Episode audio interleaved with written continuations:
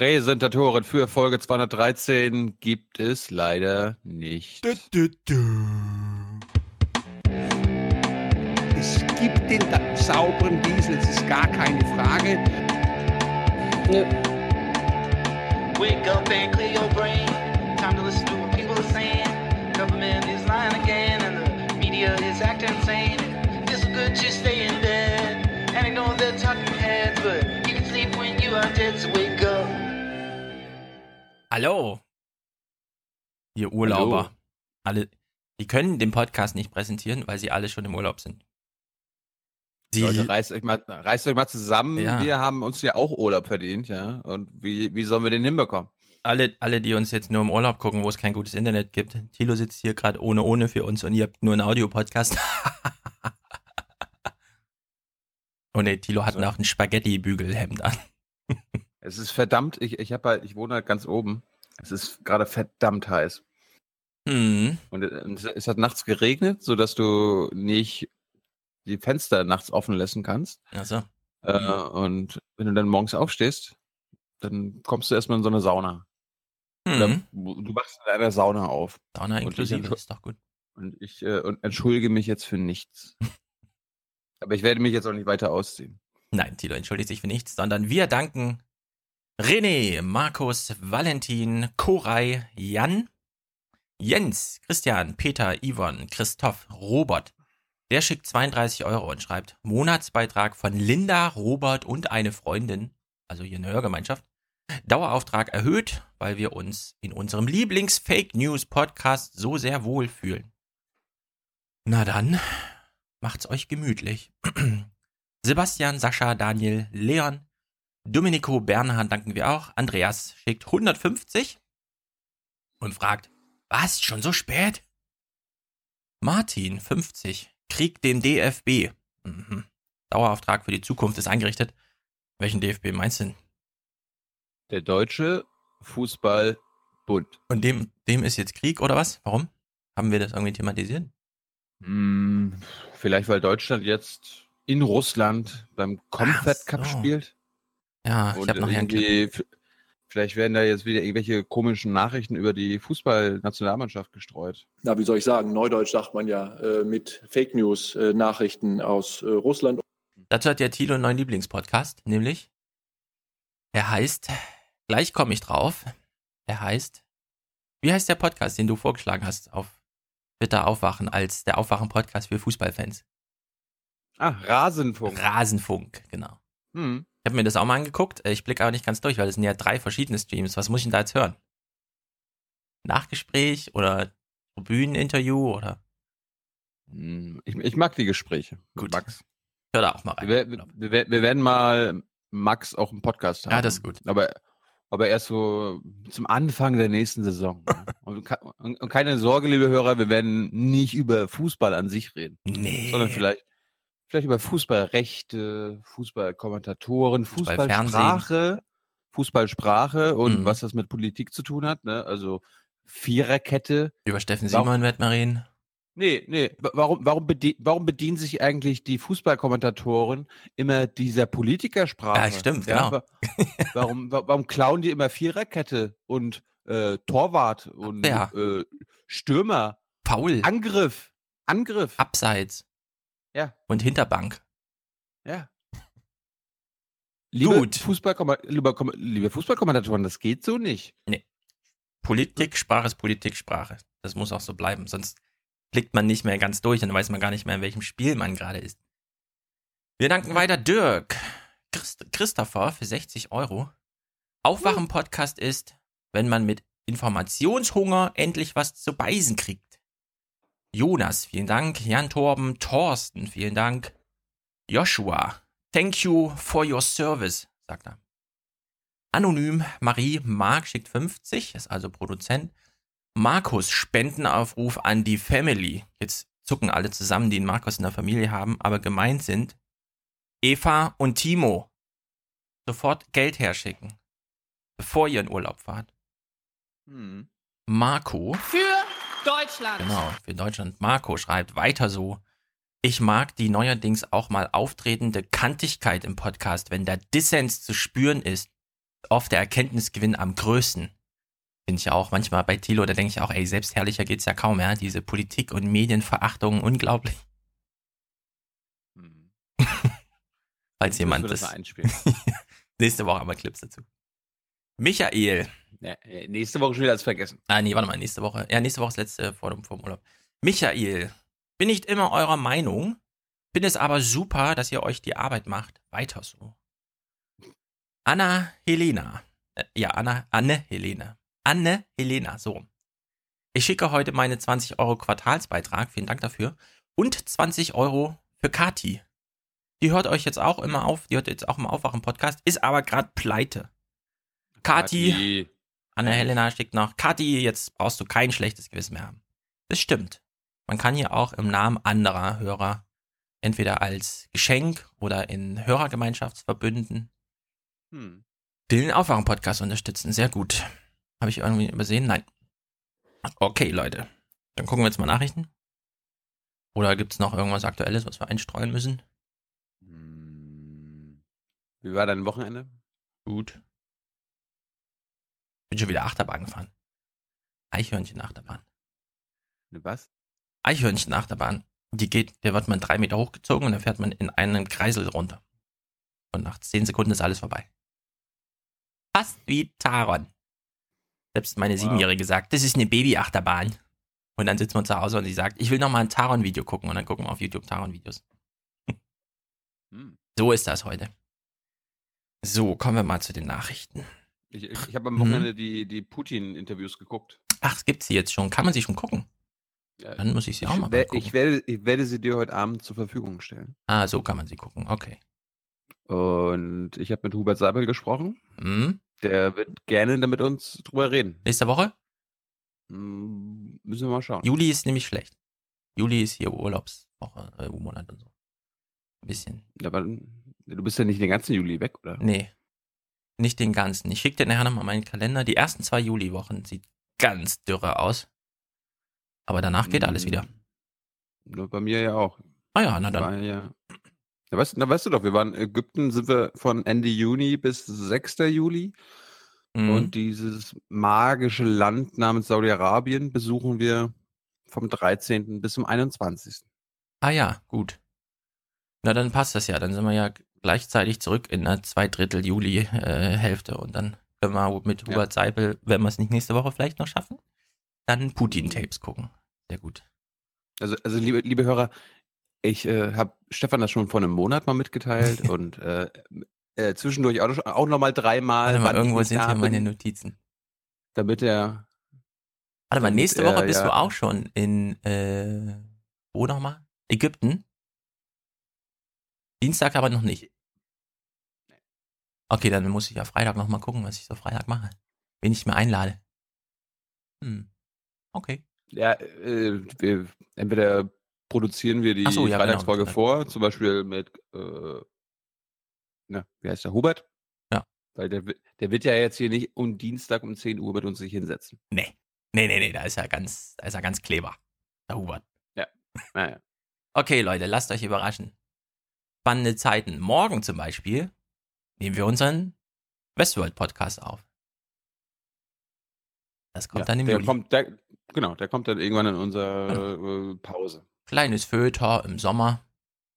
Äh, Der, der eine macht Urlaub, der andere arbeitet dann. ja, genau. So, gucken wir mal Nachrichten. Ich, ich komme wahrscheinlich erst im November in den Urlaub. Doch nicht zu So. Spät. weißt du, wie viele Leute heute so arbeiten, dass sie halb kaputt im November von ihrem Chef den Befehl kriegen, jetzt auch mal in Urlaub zu fahren? Sie müssen den Urlaub jetzt nehmen, der darf nicht verfallen. Sitzen mir Keine wieder Ahnung, die Betriebsräte im Nacken. Ey, Wir haben wir es immer sonst geschafft, dass wir das eine mit dem anderen verbinden konnten. Also ähm, letztes Jahr waren wir in Uganda. Die Uganda-Folge haben wir immer noch nicht gesehen. Nee. Äh, und danach haben wir noch mal eine Woche in Kenia dran gehangen, Mhm. also urlaubsmäßig. Und das irgendwie klappt das dieses Jahr nicht. Unter anderem, weil es Bundestagswahl ist und Mhm. man irgendwie nicht wegkommt. Man muss nicht jedes Jahr Urlaub machen. Und wenn du hm, denkst, okay, ja, mit Arte, da kann man ja auch mal ein bisschen, das sind die öffentlich-rechtlichen, ne, mit denen, da braucht man nicht jeden Tag arbeiten. Das, da gibt's, da gibt's 16-Stunden-Tage. für zwei Minuten Produktion. Nichts mit Urlaub. Für zwei Minuten Produktionsergebnis. Ja. Nun gut. Ich wollte mal darauf hinweisen, äh, Mhm. Michael Lüders war Ah, ja. jetzt bei Jung und Naiv. Stefan hat es wahrscheinlich noch nicht geguckt. aber Nee, wir ich hatte jetzt einen Kopf voller Westworld und so, aber zur nächsten Woche habe ich das zumindest geguckt. Ich bin mir bei solchen Sachen immer nicht sicher, ob es sich lohnt zu klippen, weil wenn es so gut ist und dann zu klippen ist super anstrengend, weil du weißt nicht genau, ah, soll ich das jetzt echt alles weglassen und so. Deswegen lieber das ganze Ding Nein, empfehlen. Vielleicht können wir das sogar als Urlaubsding nochmal spielen oder so. Ich habe gehört, es soll Hm, sehr gut sein. Also ich höre es mir die Woche noch an und dann mal gucken. Ja, es sind auf jeden Fall so zwei, drei Stellen, wo ich mir denke, das ist was Typisches für Herrn Schulz. Okay.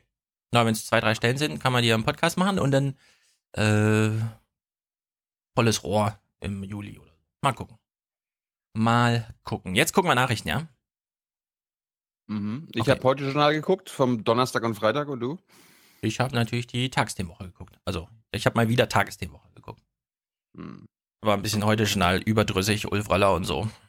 Mal gucken, ob es besser wird, wenn man Tagesthemen guckt. Was, hast, was hast du denn gegen Ulf Roller? Ja, nichts.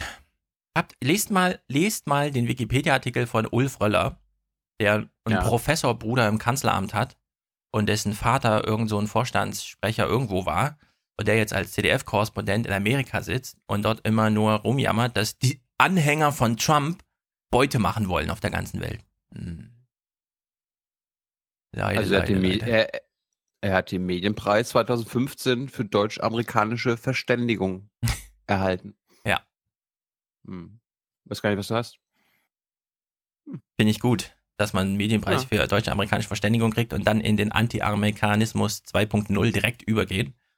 Na Hast ja. du gewusst, hast du Mhm. gewusst, dass Matthias Vornoff, der jetzt ja die, äh, die Ja. den Horse Race, die, den. Horse Race macht beim. ZDF, Ja. vorher der Washington-Typ war? Nee, ist doch so ein Bot. Das ist ja, Das das, passt irgendwie das ist ja auch. auch, das ist aber irgendwie auch ein Abstieg, ne?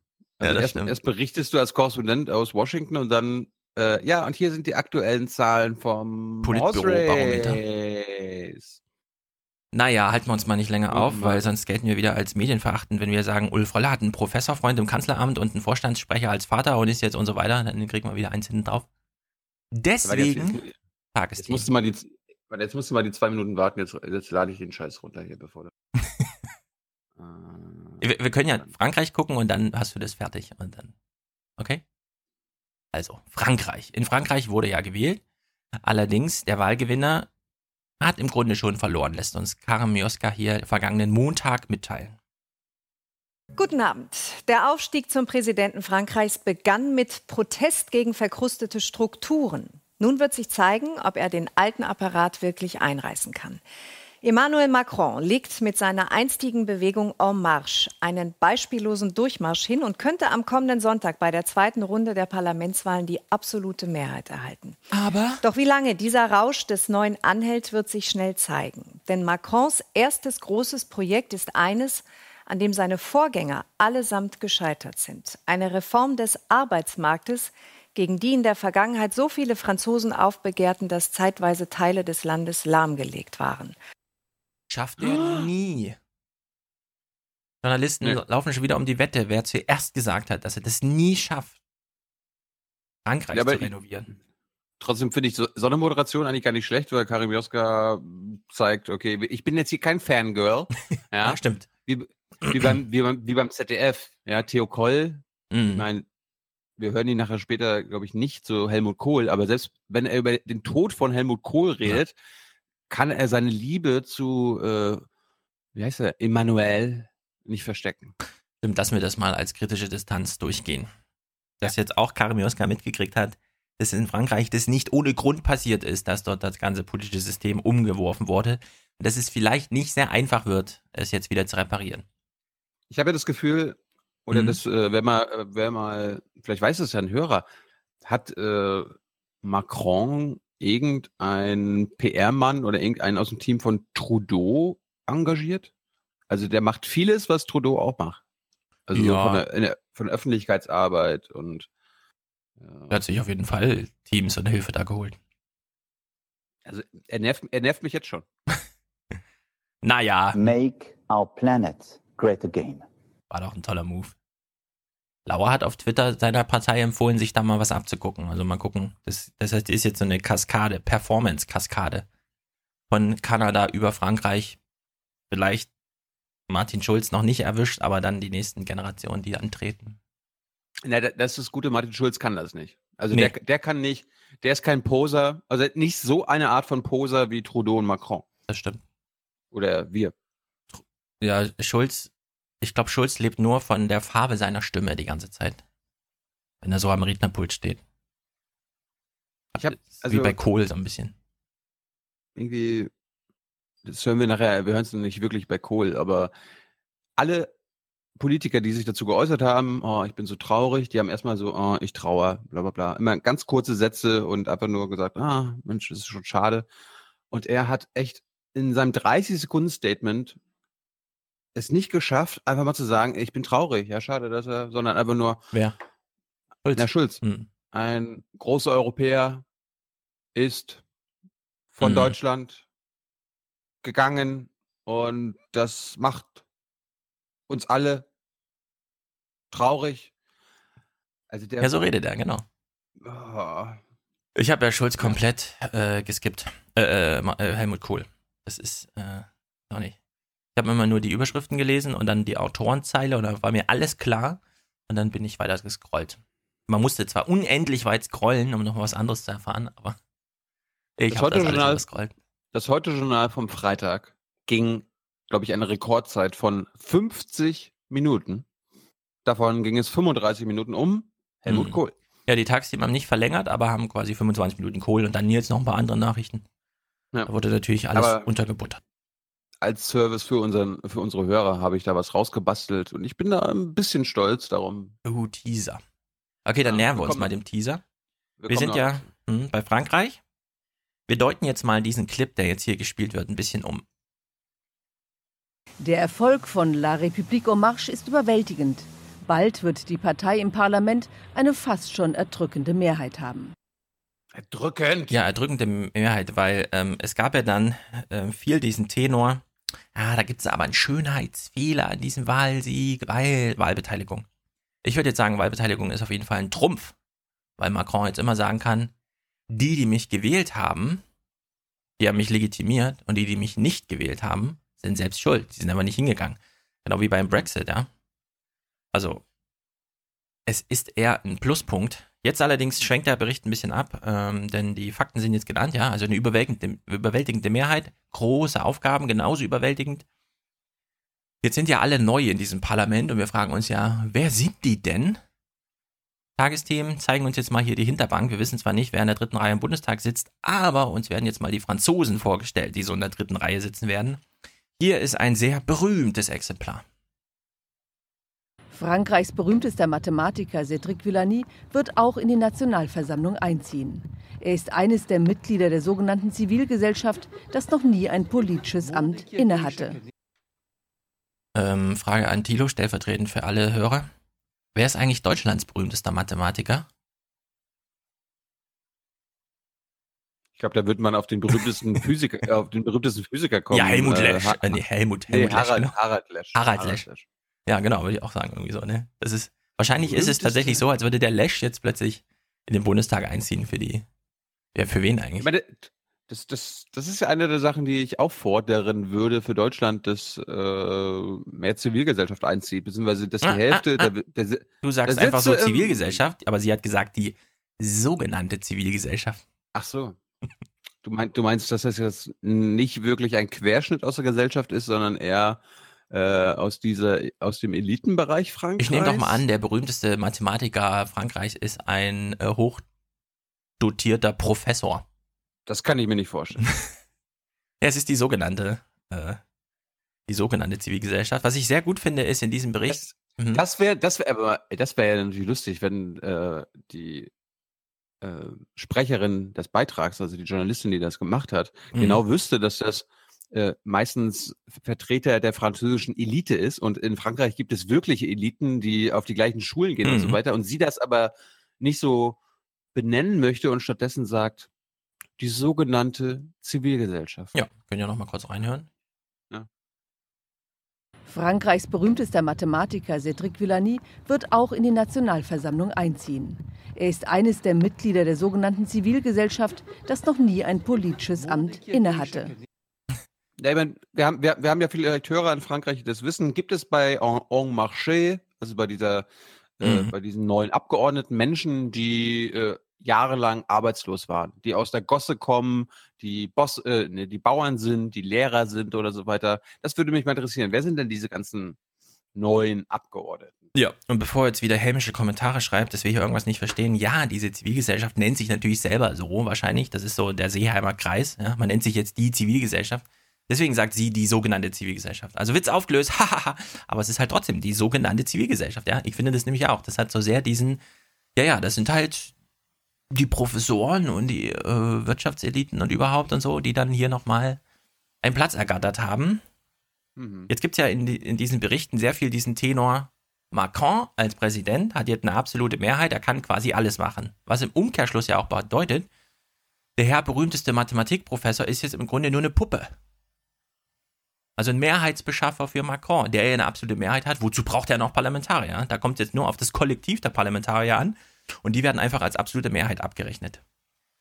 Lassen wir uns von Cedric Villani mal kurz erklären, was er jetzt überhaupt vorhat.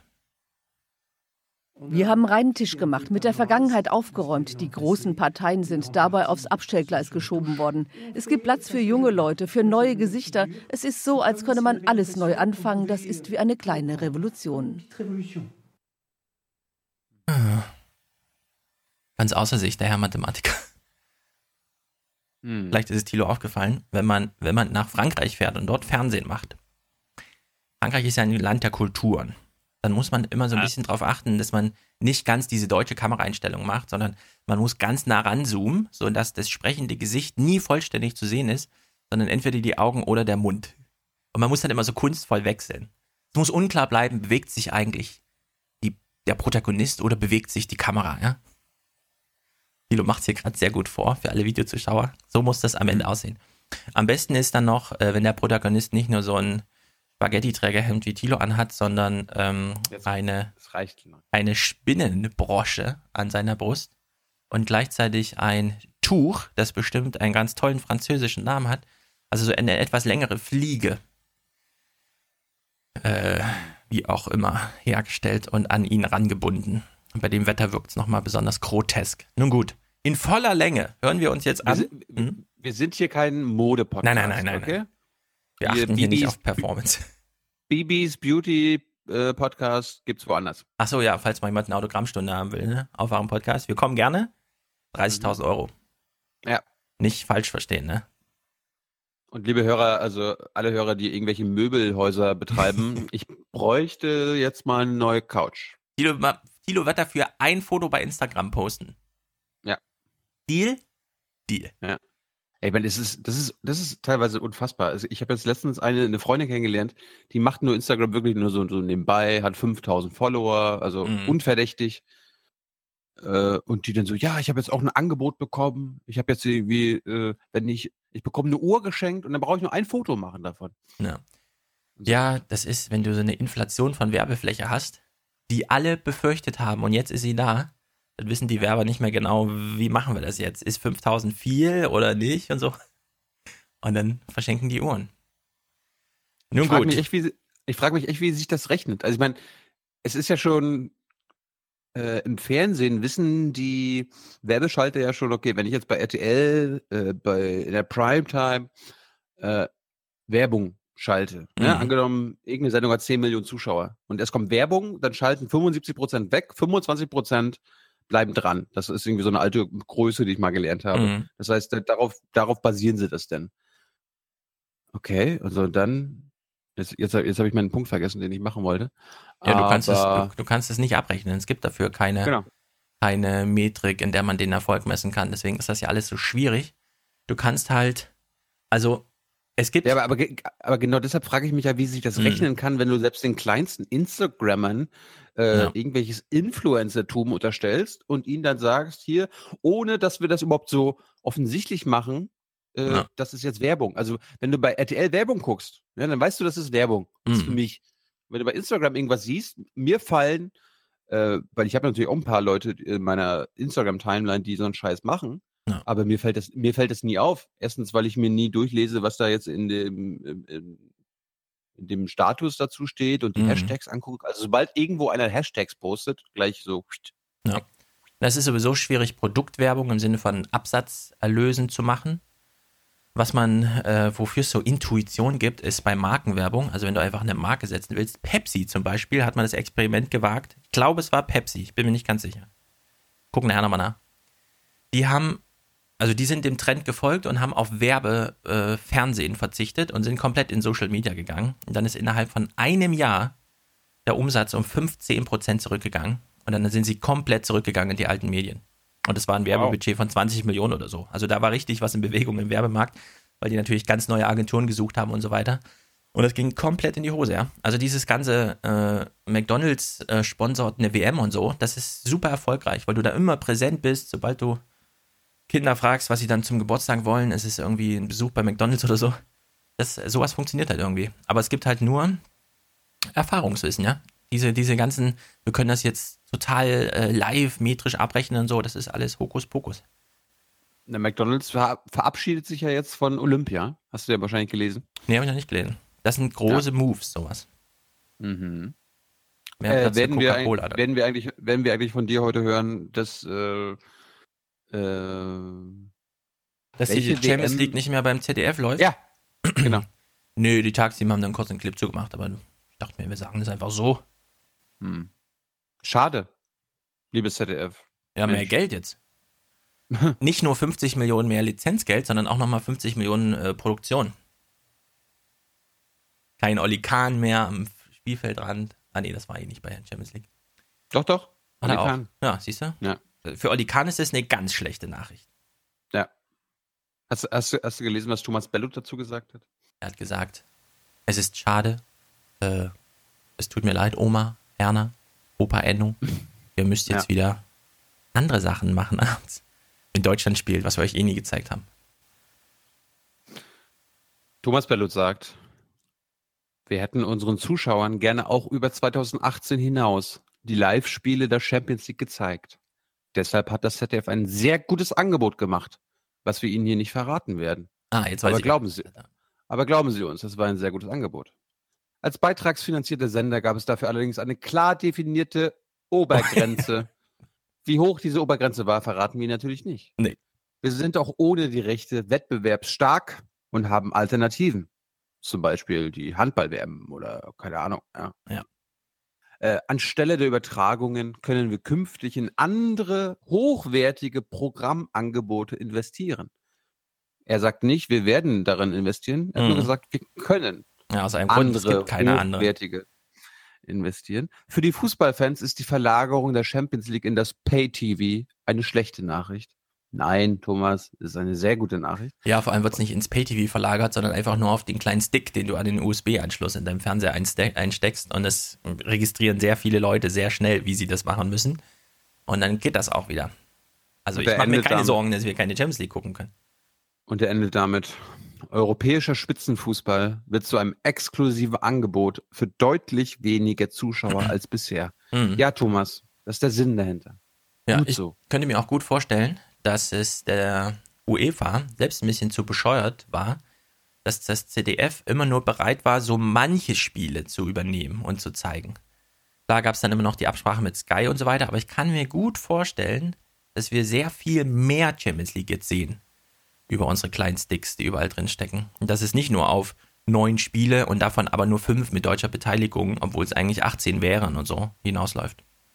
Also ich bin Wir- da sehr gespannt. Wir werden mal äh, Philipp Valulis neue Video verlinken. Der hat sich mit um das Wettbieten um die Champions League Ja, gekümmert. Dass es kein Beitragsgeld mehr ist, finde ich auch sehr gut. Das CDF muss jetzt allerdings gucken, wie sie den Zuschauerschnitt wieder von 63 auf 62 senken. So bin ja einfach gespannt, wie mit Fußball geht das jetzt nicht mehr. Vielleicht, vielleicht schnappen sie sich ja statt der Champions League jetzt die Europa League oder so weiter. Oh ja. Oder, Die ist ja super attraktiv auch. äh, auf jeden Fall. Wenn da der SC Freiburg gegen äh, Ja. Wanne Eickel aus der Slowakei spielt, Mhm. das, das wird, da, wird, da wird sich Olli Kahn freuen. So, wir waren ja hier bei der Wirtschaft, allerdings in Frankreich. Wir gucken jetzt mal diesen Clip in voller Länge. Thilo achtet mal genau drauf, weil Thilo weiß ja auch, wie so ein bisschen Fernsehen funktioniert. Welche Protagonisten sucht man sich aus? Wie lange lässt man sie zu Wort kommen und so weiter? Es geht hier um den Arbeitsmarkt. Wir wissen also, welche Protagonisten möglich wären. Also es gibt sehr viele Arbeiter, ein paar Unternehmer, Gewerkschafter, Politiker und so weiter. Wir achten mal drauf. Äh, der Clip geht über zwei Minuten, glaube ich. Also es ist quasi viel Platz, um viel unterzukriegen für Nachrichtenverhältnisse. Mal gucken, wie das Resultat dann so aussieht. Mit der kleinen Revolution hat Emmanuel Macron schon begonnen. Vor einer Woche stellte sein Premierminister Edouard Philippe die Grundzüge des neuen Arbeitsrechts vor. Die Welt um uns bewegt sich. Wir müssen unser Sozialmodell modernisieren. Der einzige soziale Krieg, den wir führen, ist der gegen Massenarbeitslosigkeit. Vor allem kleine und mittlere Betriebe, wie zum Beispiel die Patisseriekette Julien, sollen von der Arbeitsmarktreform profitieren. Arbeitnehmer und Arbeitgeber sollen gemeinsam betriebsintern über Tarife und Arbeitszeiten entscheiden können. Das heißt, Branchentarifverträge können gelockert werden mehr Spielraum für die Unternehmen. Wir Franzosen sind ziemlich schwerfällig und auch pessimistisch. Mit allem, was in den Präsidentschafts- und Parlamentswahlen passiert ist, glaube ich, dass die Franzosen jetzt Lust auf Veränderung haben. Macron also ich finde gut, dass äh, der, die Reform von Arbeitnehmerrechten äh, den Unternehmern gefällt. Ja. Und auch gut für, für die Unternehmer sind. Genau, eine Unternehmer haben wir jetzt gehört. Mal gucken, wie es weitergeht ein gutes Zeichen. Frankreich, das bislang sehr starre Vorschriften auf dem Arbeitsmarkt hat, soll zu einem Land mit deutlich flexibleren Vorschriften werden. Heute sind in Frankreich die Sozialabgaben so hoch, dass wir es uns mehrfach überlegen, bevor wir eine Person einstellen. Denn es ist so schwierig, Leuten zu kündigen. Vielleicht mit einem befristeten Arbeitsvertrag, aber auch das kann uns Unternehmer teuer kommen. Die Gesetze da würde jetzt Jörg Kachelmann sagen, genau, ja, was ist das für ein Scheiß? Gleich mal ändern. Sie sollen unter Macron unternehmerfreundlicher werden. Das heißt, dass Entlassungen und befristete Arbeitsverträge erleichtert werden sollen. Er hat viel mehr Freiheiten als Hollande. Dennoch muss er mit den Gewerkschaften verhandeln. Die werden nicht akzeptieren, die gesamten Rechte des Arbeitsrechts aufzugeben. Aber Macron hat eine starke Position, denn die Wähler haben für ihn gestimmt. Doch auch andere Präsidenten vor ihm hatten Parlamentsmehrheiten. Ihre Reformpläne aber scheiterten oft am Druck der Straße. Dem versucht Macron jetzt schon vorzubauen. Mit den mächtigen Vertretern der Gewerkschaften will er insgesamt 48 Gespräche führen und sie überzeugen. Macrons Stärke ist sein Verhandlungsgeschick. Freundlich in der Sache, konsequent in seinen Forderungen. Schon bis Mitte September will er seine Arbeitsmarktreform durchhaben. Wenn er das schafft, dann wäre das in der Tat eine kleine Revolution in Frankreich. Ja, also wir haben einen Unternehmer und einen Wirtschaftswissenschaftler gehört. Und ansonsten, ja, ja, es gibt 48 Gespräche mit Gewerkschaftern, aber was die so denken, wissen wir nicht. Wir haben, wir haben keinen Arbeitnehmer gehört? Nee, nur gesehen, wie sie das Brot einräumen. Ich möchte trotzdem nochmal anmerken, äh, die normative Kritik liegt natürlich nahe. Man kann jetzt immer sagen, der Macron schafft jetzt sehr viele Sachen ab, die sehr gut waren aber die Franzosen haben sich nicht ohne Grund dagegen entschieden, das, was hier als, das ist alles so gut, weil es nicht Hartz IV ist, äh, einfach mit abzuwählen, ja. Und jetzt muss man halt gucken. Ich meine, Macron kann jetzt viel von Deutschland lernen, wie weit man es so treiben kann, weil die Deutschen so, äh, ja, okay, also ihr wollt hier in meine Wohnung und ich muss ausziehen, ja, okay, okay. Kann ja auch auf der Straße wohnen, ist ja auch schön. Hm. Aber die französische Bevölkerung kann eben auch von Deutschland lernen und die Franzosen haben das immer im Streit mit ihrer Regierung gelöst. Mal gucken, welche Blüten an Traktoren fahren nach Brüssel und schütten Gülle vor den Élysée-Palast. welche Aktionen wir da so erleben werden. Aber gut. Die, die Deutschen haben es geschafft, in den letzten zehn Jahren den größten äh, äh, Niedriglohnsektor ja. Europas zu schaffen. Das schaffen wir auch in Frankreich. Ja. Wir schaffen das. Also der Macron könnte sich mit Hans-Werner Sinn gut verstehen, glaube ich schon. Aber oui, oui, der Macron oui. sieht auch, dass äh, Deutschland ein geburtenstarres Stagnationsland ist, in dem äh, so langsam Angst und Altersarmut regiert und sich nichts mehr bewegt. Und das will er auch nicht. Glaube ich einfach nicht. Also, mm. wir werden es. Wir werden das ja alles immer nur als Zuschauer sehen. Unser Schicksal ist ja schon besiegelt hier in Deutschland. Keine Erbschaftssteuer, kein, keinen neuen Spitzensteuersatz, Grenzwert, Renten, Dings und Bumsis und so weiter und so fort. Wie schlimm steht es eigentlich um Deutschland? Die Tagesthemen beantworten uns das natürlich. Hm, Wie auch nicht. Äh, Sie haben ja das schöne Format, was Deutschland bewegt. Wir hören mal kurz rein, wie Carmen Joska uns das anmoderiert. Und während wir das hören. Geht es jetzt, irgendwie, geht's jetzt irgendwie um Erdplattentektonik oder so? Oder? Nee, es geht jetzt um die Frage, die wir uns alle stellen und die ich dir auch hier stelle. Ey, Tilo, was hält dich eigentlich aufrecht? Wir hören mal Karin Noskas Moderation. Herr Seibert. Es sind Zeiten politischer Umbrüche und wie sehr sich des Volkes Wille davon unterscheiden kann, was sich die Volksvertreter in der Regierung darunter vorstellen, haben wir gerade mal wieder in Großbritannien erleben dürfen. Auch in Deutschland steht in diesem Herbst eine Wahl an. Was? Und so wollen wir in den Tagesthemen in unserer Serie Was Deutschland bewegt, dem nachspüren, was die Menschen in diesem Land denken, was sie ärgert, was Die sie Menschen. aufrecht hält und was sie erwarten von der Politik. Ah, ich will das so Äh, ehrlich. aber- Ey, was aber- hält dich eigentlich aufrecht? Arbeiten bei den Tagesthemen eigentlich auch Menschen, Nee. die in Deutschland leben? Nein. Ich, Und ehrlich, die- das ist Helgoland. Die sitzen irgendwo auf so einer Insel und gucken sich das alles aus Distanz an. Ach so. Liegen in ihren Liegestühlen und fragen sich, ey, was hält dir eigentlich aufrecht? Das ist gut für unser Land. So eine Haltung. Wo kommt das her, ja? Wir wollen gucken, was sie ärgert, was sie aufrecht hält. Ich meine, so Ja. schlimm steht es jetzt auch nicht, dass wir uns hier irgendwie, ey, dass wir uns auf der Straße begegnen und uns fragen, ey, was hält dich eigentlich aufrecht? Ich sehe, du gehst. Was hält dich eigentlich aufrecht? Ja. Na gut, wollen wir uns nicht länger drüber lustig machen. Wo Mein haben Sie denn genau. Wo haben Sie denn genau hingeguckt? Äh, Wir hören mal kurz rein, ist natürlich für mich hier besonders interessant. Das hier ist Offenbach mit 120.000 Einwohnern die fünftgrößte Stadt Hessens, die in vielerlei Hinsicht im Schatten der Metropole Frankfurt liegt. Jedenfalls hat meine Kollegin Jacqueline Dreihaupt hier vor allem Menschen getroffen, die sich auf eigene Faust durchs Leben schlagen. So, also Offenbach, äh, da war ich auch schon mal. Einmal.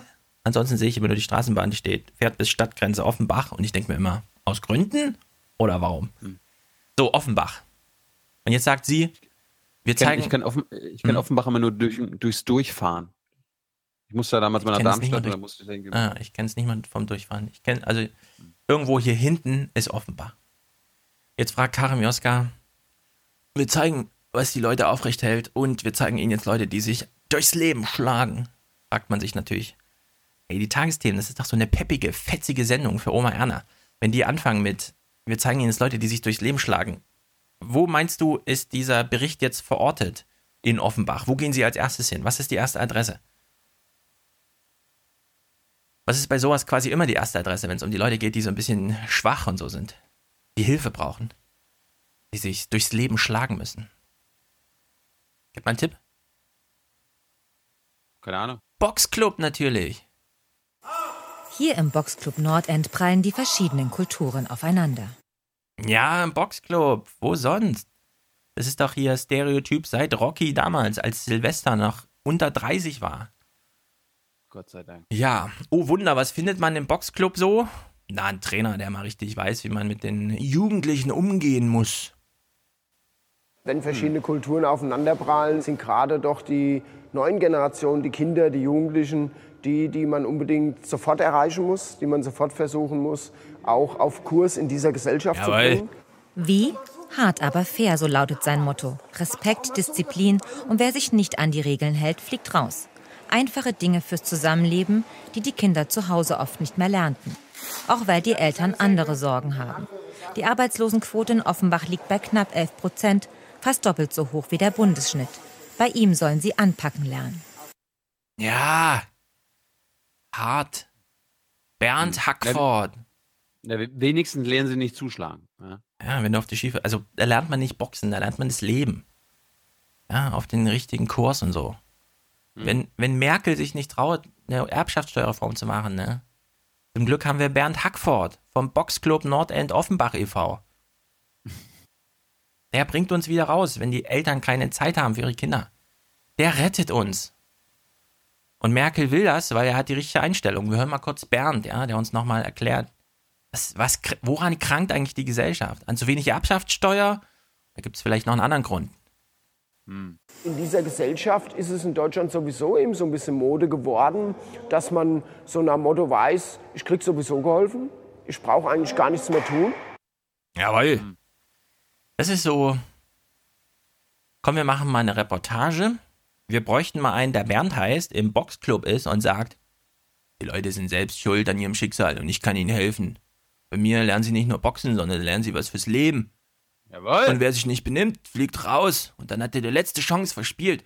Ich bin die letzte Chance der Menschen. So ungefähr. Ja. ja. Jetzt gibt es ja den einen oder anderen Boxer da, ne? Äh, man hat die Kamera noch mal ein bisschen bewegt, von Bernd ab äh, zu anderen. Wen hat man gefunden? Perfekt, ja. Perfekt für Oma Erna. Man hat Murat gefunden, der sein Schicksal in die eigenen Hände genommen hat. Murat Amakran hat etwas getan, sein Leben in den Griff gekriegt. Ah, hat sein Leben in den Griff gekriegt. Geil. Und mit dem Boxhandschuhen hat er das Leben in den Griff gekriegt. Tagsüber arbeitet er im Einzelhandel, in seiner Freizeit für das Jugendamt, gibt Rap-Workshops für Kids. Sein Vater starb, als er 15 war. Anerkennung holte er sich damals auf der Straße, heute durch seine Musik. Faustdick hinter den Ohren, bin zum Kämpfen und zum Siegen geboren. Yeah. Faustdick hinter den Ohren zum Siegen geboren. Äh, äh, äh. Also ich war ja leider nicht in, im Rap-Workshop bei Murat. Ich denke mir aber immer, da sitzen jetzt, vielleicht hat Oma Erna gerade schon Ferienbesuch von irgendeinem so 15-Jährigen, gerade ein schlechtes Zeugnis gekriegt, weiß, nächstes Jahr Abi und so. Und jetzt kriegt er hier von Tagesthemen gesagt, "Hm, hör mal zu, du bist noch nicht ganz unten. Gräme dich nicht, ganz unten bist du erst, wenn du bei Murat in den Rap-Workshop musst, ja. Wenn der, wenn Boxhandschuhe anziehen muss, dann bist du ganz unten, also beschwer dich mal nicht. Beiß dich durch. Ja. So, Murat, hast du noch einen guten Spruch für uns? Bernd hat ja auch einen guten Spruch gehabt. Mal gucken, ob Murat noch einen guten Spruch für uns hat. Aber die Anerkennung ist doch schon wichtig. Ja, irgendwo ist sie auch wichtig, weil dann äh, hören die Leute auch zu. Ah, okay. Weil, äh, wer hat das mal gesagt? Bushido, hast du was, bist du was, hast du nichts, bist du nichts. Äh, ist auch so. Die Welt ist so, wie Bushido sagt. Hast du was, bist du was, hast du nix, bist du nix. Das hat zwar eigentlich Marx gesagt, aber ist egal. Das ist, das ist jetzt Bushido. Anerkennung ist wichtig, ja, sonst hören die Leute nicht auf dich. Es ist, Hm. also, ich weiß nicht genau, sind wir jetzt hier in einem Film oder soll das eine Reportage aus Offenbach sein? Es ist gruselig. Wir hören mal noch ein bisschen weiter, weil stellt sich ja die Frage in so Städten wie Offenbach, Migrantenanteil, also wenn man es familienbezogen, über 50 Prozent. Hier in Frankra äh, Frankfurt nicht viel niedriger. Was sind jetzt, was sind eigentlich so die Ursachen dafür, dass, dass es anscheinend, wenn man an Offenbach denkt, nicht so richtig klappt? Könnte es an der Erbschaftssteuer liegen, an der Mutlosigkeit der SPD, an Geldmangel in den Kommunen oder vielleicht doch an Ausländern? Immer mehr Zuwanderer wollten sich nicht mehr integrieren, findet Oh. Astrid Merger, die selbst Migrantin ist. Money Shot. Wir haben einen Ausländer, der sagt, die Ausländer sind schuld.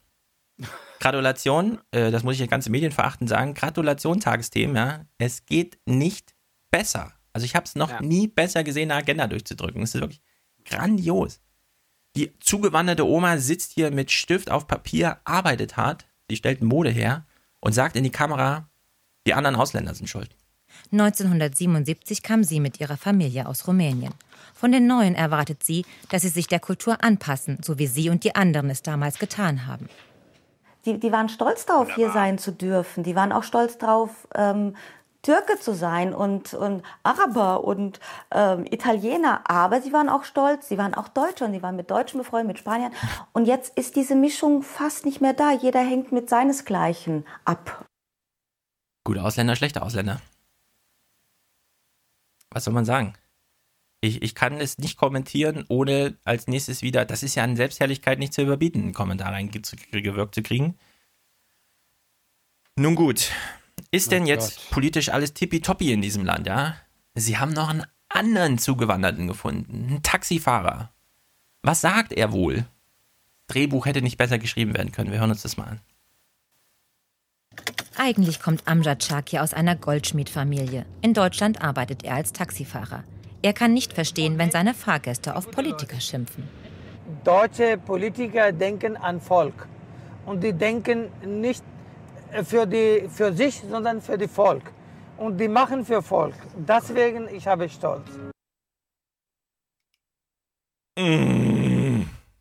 Äh, liest er, also was liest, was liest er so und welche Sendungen guckt er so? Also der guckt ja wahrscheinlich noch nicht mal heute Journal oder. Ja, ich finde es sehr enthüllend.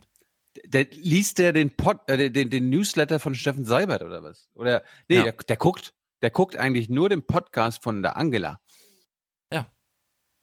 Menschen kommen hierher und sagen, ich bin stolz auf Deutschland, weil die Politiker machen die was fürs Volk.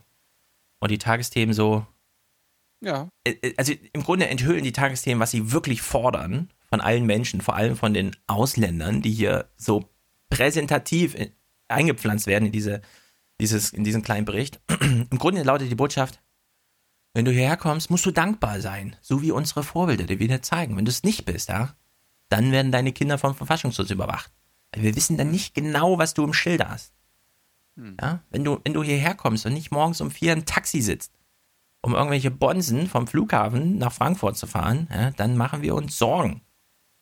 Fragt man Wir sich wollen- natürlich, hm, Wir wollen, dass deine Liebe zu Deutschland auf der Zunge liegt. Und am besten müsstest du jeden Tag, wenn du aufstehst, mal sagen, danke, Für Deutschland. dass Genau. ich hier sein darf.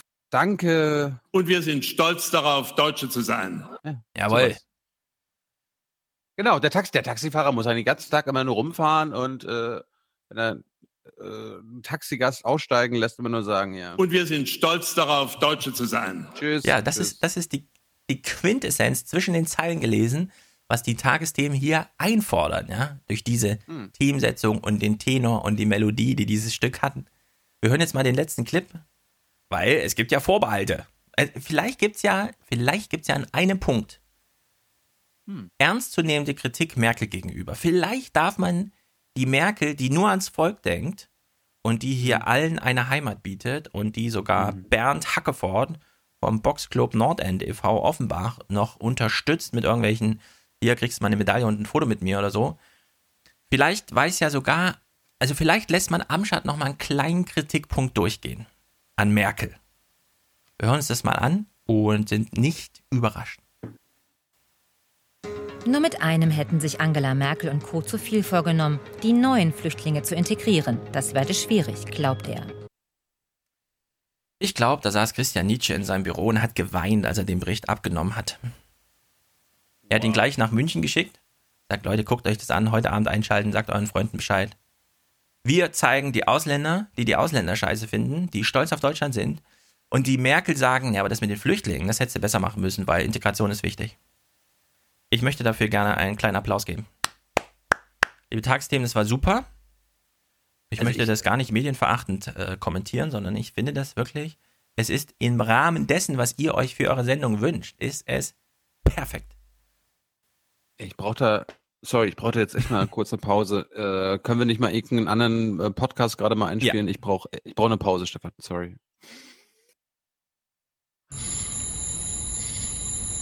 Okay, okay, ganz so schlimm ist es nicht. Aber üppig ist das Angebot hierzulande auch nicht. Anders als in den USA haben sich in Deutschland kaum Print- oder Online-Medien entschieden, Podcasts zu produzieren.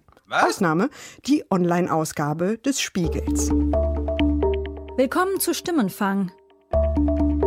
Hallo, willkommen. Im Politik-Podcast von Spiegel Online.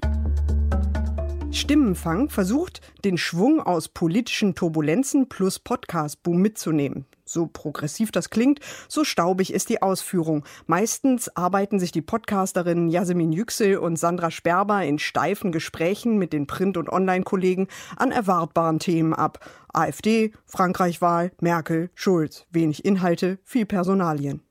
Wohltuend anders, als Yüksel kürzlich Hörer zu Protagonisten ihrer Sendung machte und sie erzählen ließ, wie Streit über Politik Familien und Freundschaften zerrüttet hat. Für Peter Heilrath ist es ein Schock, als er eines Abends feststellt, dass seine gute Freundin Natascha mit den Thesen von Ken Jebsen etwas anfangen kann.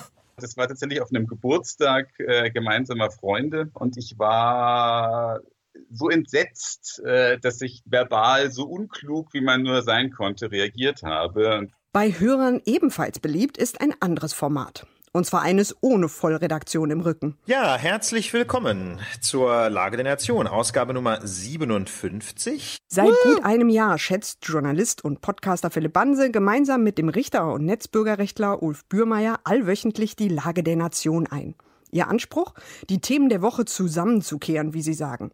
Richtig gut funktioniert das, wenn es um digitales, juristisches und Bürgerrechte geht, denn hier liegt die Expertise der beiden Macher. Damit würde der Trojaner zur Standardmaßnahme im deutschen Strafprozessrecht und das wiederum führt aus meiner Sicht unweigerlich zu einem enormen Druck, äh, eben Sicherheitslücken zu horten. Schnell verliert der Podcast aber dann an analytischer Tiefe, wenn die beiden Politikfelder beackern, in denen sie weniger firm sind. Umweltpolitik etwa oder bestimmte außenpolitische Fragen. Ebenfalls ziemlich populär der Podcast dieses Mannes mit der ganz speziellen Fragetechnik. Wer bist du? Warum bist du überhaupt damals in die SPD eingetreten? Was macht am meisten Spaß? Was nervt denn am meisten? Was wolltest du denn nach dem Abi werden? Inhalte sind halt nicht so sexy. Ne? Genau. Könntest du von Hartz IV leben? Jung und naiv heißt der Podcast, der laut Selbstbeschreibung Politik für Desinteressierte machen will. Uh. Und der Name ist Programm. Thilo Jung, selbst erklärtes Enfant terrible des deutschen Politjournalismus, stellt äh, selbst ganz- erklärt, ne? ganz- wo hast du das Ja, mal wo- erklärt? Ja, das, das würde ich auch gerne mal wissen. Das habe ich mich auch gefragt.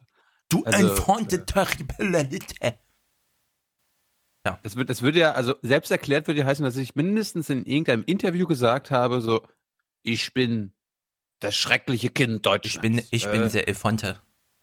Ja. Hast du also nichts Fake News oder was meinst du? Willst du denn schon wieder Fake News unterstellen? Komm. Nö, das, das Sei ist mal nicht so medienverachtend. Ist aber nur falsch. Politjournalismus stellt möglichst schlichte Fragen, weil naive Frage, ehrliche Antwort, das weiß doch jeder Kinderreporter. so. Thilo Jung ist allerdings inzwischen auch schon 31 und oft, sehr oft, läuft seine aufgesetzte Naivität, die er gern als frechen Aufklärungswillen verkauft, ins Leere. Was schade ist, denn von den Interviewpartnern, ob Peter Altmaier oder Sarah Wagenknecht, Janis Varoufakis oder Noam Chomsky, wäre sicher viel Interessantes zu erfahren. Wenn man dich im Fernsehen sieht, im Radio hört, in den Zeitungen liest, dann ähm, bekommt man auch schon mit, dass du sehr viele Floskeln verwendest. Echt? Ja. Ah, das sollte nicht so sein. Mist. Vielleicht nicht so viele wie andere, aber in, auf welche Floskelschule bist du gegangen? Ja, das schockiert mich jetzt echt. So freundlich klang er Man hört, dass sie nur am Anfang in diese kleinen Zusammenschnitte reinhören, ne? Das ist wirklich so peinlich. Na gut. Ein Interview, das Jung mit Katharina Barley, damals noch Generalsekretärin der SPD, geführt hatte. Verstörend dann aber, wie Jung gemeinsam mit seinem Co-Host Stefan Schulz in ihrem ebenfalls recht populären Podcast namens Aufwachen kurz später eben jenes Barley-Interview aufgriffen, um im verächtlichen Ton über Generalsekretärin Barley und ihre Partei herzuziehen. Das, Das fand ich gut. Das ist, sie ist überparteilich, ja? Ja, stimmt, genau. Sie, sie arbeitet gar nicht bei der SPD, sie ist eigentlich bei der Landeszentrale für politische Bildung Berlin. Also ich meine, die Einstellung finde ich. Wichtig und richtig. Ein Podcast in zynischem Ton, voller Politik und Medienverachtung. Selbstherrlicher geht es kaum noch. Es geht aber auch anders. Okay. Ich habe jetzt gelernt, sie fanden ja Stimmenfang ganz gut, haben gleich am Anfang gesagt, gesagt, das ist ganz gut. Vielleicht brauchen wir einfach war- Das war ein Dudelmusik. bisschen, ein bisschen staubig. Also wir machen uns jetzt mal Dudelmusik an. Da, da, da, da, da, da.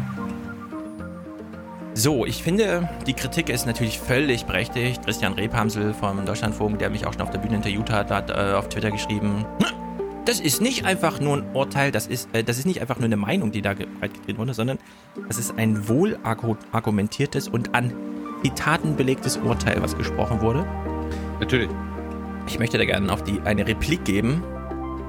Ja, niemand braucht den scheiß Aufwachen-Podcast, diese Politikverachtung, die kann man sich auch komplett sparen. Ich möchte nur anmerken, wir sind nicht dran schuld, dass beim ZDF und bei der AD wirklich niemand mehr zuschaut und wir sind auch nicht dran schuld, dass bei der SPD wirklich keiner mehr hingeht und die wählt.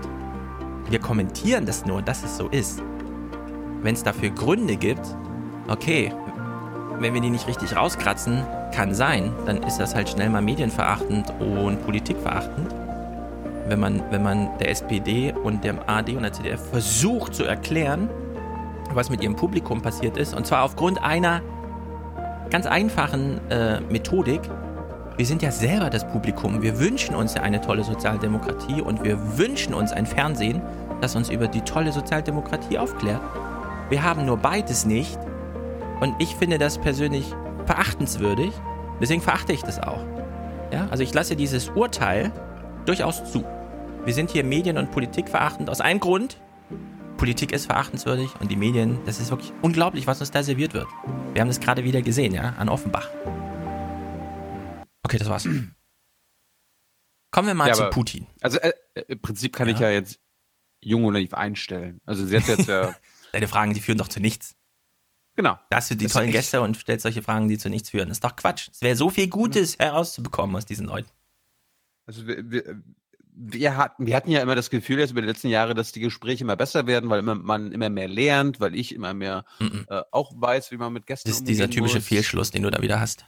Es ist verachtend, nicht angemessen. Nee, nee, nee, nee verachten. Weiß jeder verachten, Kinderreporter. Verachten, nee, nee, verachten war ja, dass wir quasi mein Interview aus Also, ja, einer hm. anderen Sendung dann bei uns total schlecht gemacht haben.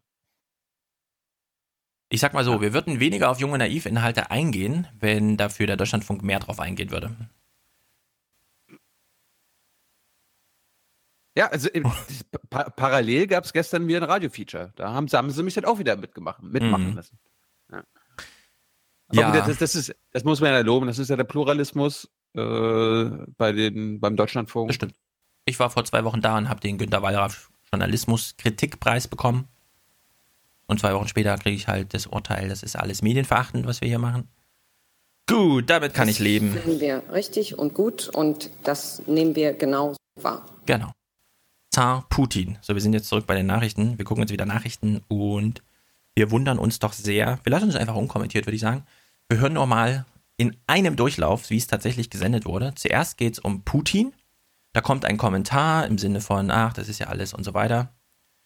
Danach geht es in einer kurzen Nachricht um, deutsche Innenpolitiker wollen jetzt Messenger mitlesen und wir können uns ungefähr vorstellen, wie die Nachrichten aussehen, falls es, falls Merkel Putin heißen würde und auf der einen Seite ihre Innenminister losschickt, damit sie mal alle Messenger mitlesen und zwei Tage später im Bundestag nochmal großes vorm Sommertheater macht mit, äh, wir bräuchten jetzt bitte sofort ein Netzwerkdurchsetzungsgesetz und wenn wir schon dabei sind, vielleicht auch gleich einen Bundestrojaner oder einen Staatstrojaner.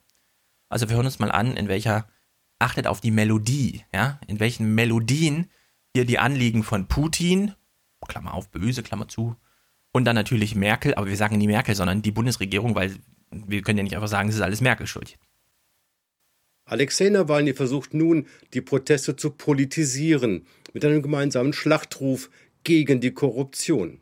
Damit erreicht er eine ganz neue Gruppe junge Russen, die vor der Kreml-treuen Fernsehbeschallung längst ins Internet geflohen sind. Sie glauben Nawalny, wenn der erklärt, der Zar ist böse. Die straffreie Selbstbedienung an Staatsgeldern für loyale Gefolgsleute ist ja gerade der Kit, der auch Wladimir Putins Herrschaftssystem zusammenhält. Doch wird diese Botschaft wirklich gefährlich für Putin?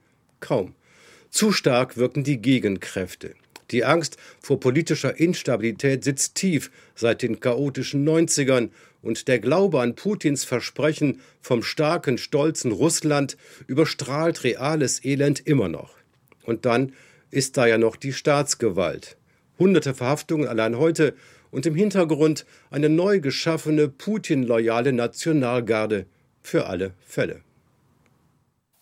Udo Lilischkis kommentierte. Wie lässt sich Deutschland besser vor Terror schützen? Vor Terror, nicht vor Revolution. Merkt euch das. Darüber beraten derzeit die Innenminister von Bund und Ländern in Dresden. Der Nachrichtenüberblick mit Jens Riva. Bundesinnenminister de Maizière machte bei der Frühjahrskonferenz den Vorschlag, dass die Ermittler Zugriff auf verschlüsselte Messenger-Dienste wie WhatsApp bekommen sollten. So, darf man jetzt Zar Putin und die Bundesregierung miteinander vergleichen? Natürlich nicht. Aber ich möchte trotzdem einen Vergleich mal anregen. Kann es sein, Natürlich. dass die Regierung Merkel, warte, warte, kann es sein, dass die Regierung Merkel vor ihrem Volk genauso viel Angst hat wie Zar Putin? Nein. Nein, die So Regierung Merkel vor. möchte, die möchten uns schützen, Ja, schützen. vom Terror. Ey, Sag mal, weißt du denn nicht? Wir alle wissen, Deutschland ist wie andere Staaten auch bedroht vom internationalen Terrorismus. Ja, darum machen die Ja. das. Ich finde es wirklich, also wir kriegen jetzt diese Woche noch Staatstrojaner, Netzwerkdurchsetzungsgesetz.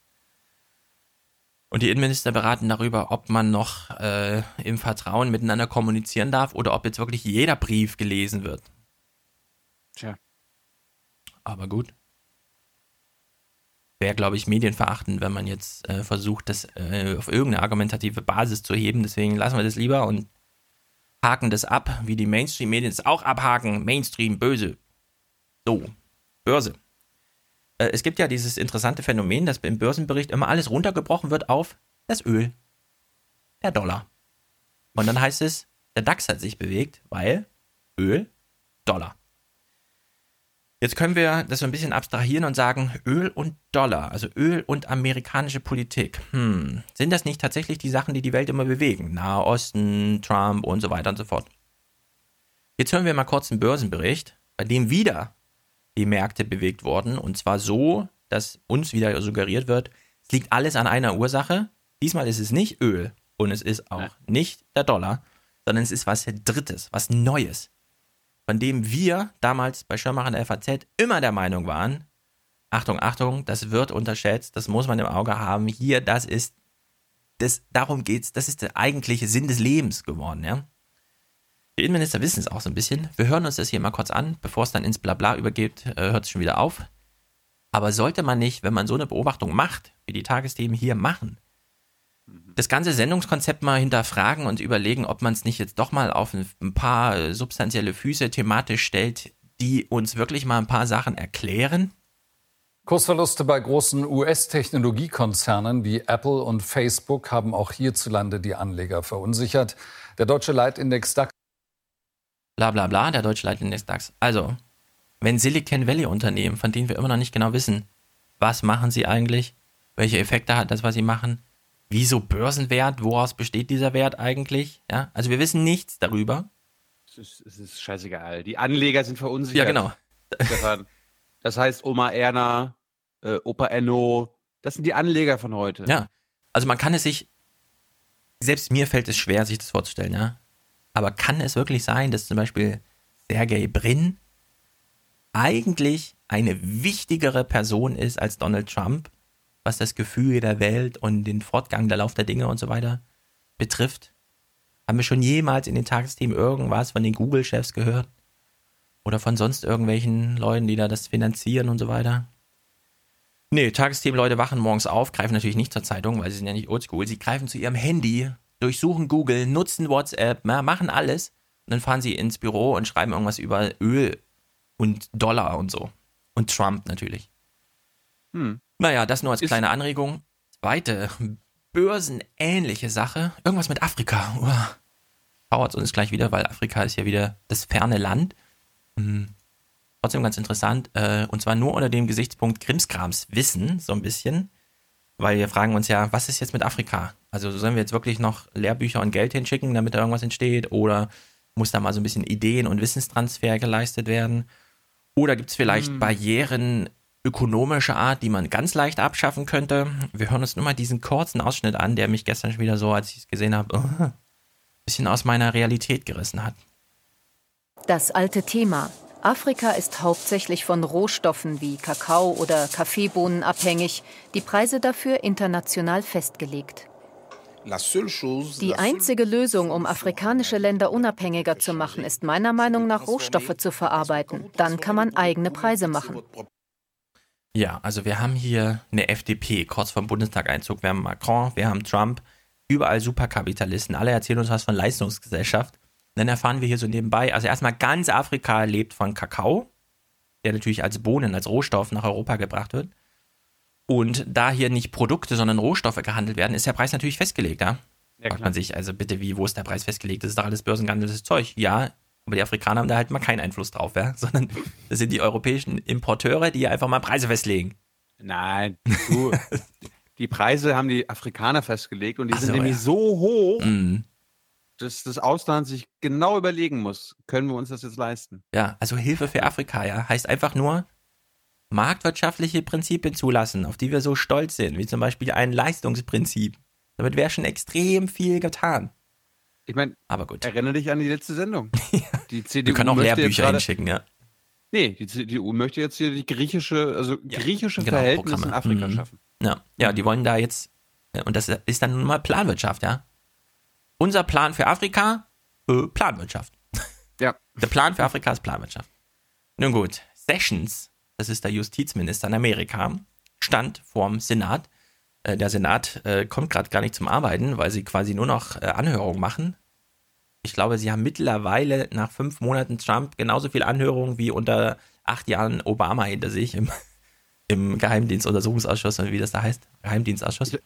Ich habe eine kleine, ich habe eine kleine Anekdote zu Sessions. Ich Ah. kann jetzt leider nicht, ich kann jetzt leider nicht äh, sagen, von wem ich das weiß. Na los. Aber ähm, Jeff Sessions ist auch schon mit Vertretern der Bundesregierung, mit äh, hohen Tieren der Bundesregierung, mit Ministern zusammengetroffen. Und als allererstes, was er sie gefragt hat, war, warum lasst ihr die Flüchtlinge im Mittelmeer nicht einfach ertrinken? Warum seid ihr so doof und helft denen noch? Ja. Damit Das- hat er, ja. damit hat er einen Bundesminister begrüßt. Ja, das kann man sich gut vorstellen. Sessions ist so einer, ja. Der fährt, der fährt ins Kapitol zum Senat, guckt sich so um und denkt, sieht ja aus wie im Fernsehen, so ungefähr, ja. Also völlig entkoppelt von allem. Wir hören mal, wie Karim Mioska das hier anmoderiert. Es geht natürlich äh, nicht um Flüchtlinge, weil wir hassen zwar gerade Amerika, aber solche Geschichten werden natürlich nicht journalistisch, äh, weil man könnte ja nicht wissen, ob man damit die Bundesregierung in die Bredouille bringt, wenn man jetzt und so. Deswegen bleibt man Ja. lieber beim Thema. Hm? Ich habe, wenn ich an Jeff Sessions denke, denke ich immer an Alexander Gauland. Also wenn Alexander Gauland Justizminister wäre. Und wir sind stolz darauf, Deutsche zu sein. Ja, nur noch so ein bisschen, wie soll man sagen, er, er wirkt ja wie so ein erwachsenes Baby irgendwie. Ist ja eine ganz merkwürdige Person. Wir hören mal Karim Mioskas Anmoderation. Ähm, Thilo hat ja vorhin sie schon gelobt bei Macron. Ich könnte jetzt sagen, ja, also wenn man das jetzt in 50 Konjunktivs verpackt, so wie sie, kann man das irgendwie ganz gut durchgehen lassen. Guten Abend. In den Abend. USA wird in diesen Minuten die Geschichte weitergeschrieben, die das Zeug zu einem Skandal haben könnte, bislang aber keine Beweise liefert, sondern haufenweise Ungereimtheiten und offene Fragen. Hat Russland Einfluss genommen auf die US-Wahl? Und wenn ja, hat die Trump-Regierung davon gewusst und gar versucht, die Ermittlungen darüber zu behindern? Ja, ähm, gerade dieser Tage, Christian Stöbel hat gestern getwittert, der Trump ist wohl wahnsinnig. Jetzt schießt er syrische Flugzeuge ab und provoziert damit Russland zum Krieg. Während Glenn Greenwald darauf schreibt, naja, also ich meine, alle Welt wartet darauf, dass Trump sich von Russland distanziert. Jetzt macht das und jetzt gibt es auch wieder Stress. Also was ist jetzt eigentlich die richtige Strategie, ja? Keiner weiß so richtig, ist jetzt äh, Putin und Trump sind das jetzt beste Freunde oder stürzen die uns in den nächsten Weltkrieg? Äh, Ich meine, erinnern wir, erinnern wir uns, das einzige Mal, wo der Mainstream, Trademark, äh, Trump unterstützt hat, ihn gefeiert hat, ihm unterstellt hat, dass er das Richtige getan hat, war, als er Syrien angegriffen hat. Genau. Beziehungsweise syrische Stellungen angegriffen hat. Ja, ich möchte Und was- jetzt. Ähm, Was, was, was glaubst du, was los ist, wenn er, wenn er, Syr, äh, wenn er russische Flugzeuge Ja. abschießt? Deswegen, kurzer Hinweis, ähm, falls ihr noch richtige Trump-Hasser im Freundeskreis habt, ich hoffe, wir konnten das ein bisschen austreiben unseren Hörern, aber wir wissen, wie das so abläuft, sobald man mit jemandem spricht.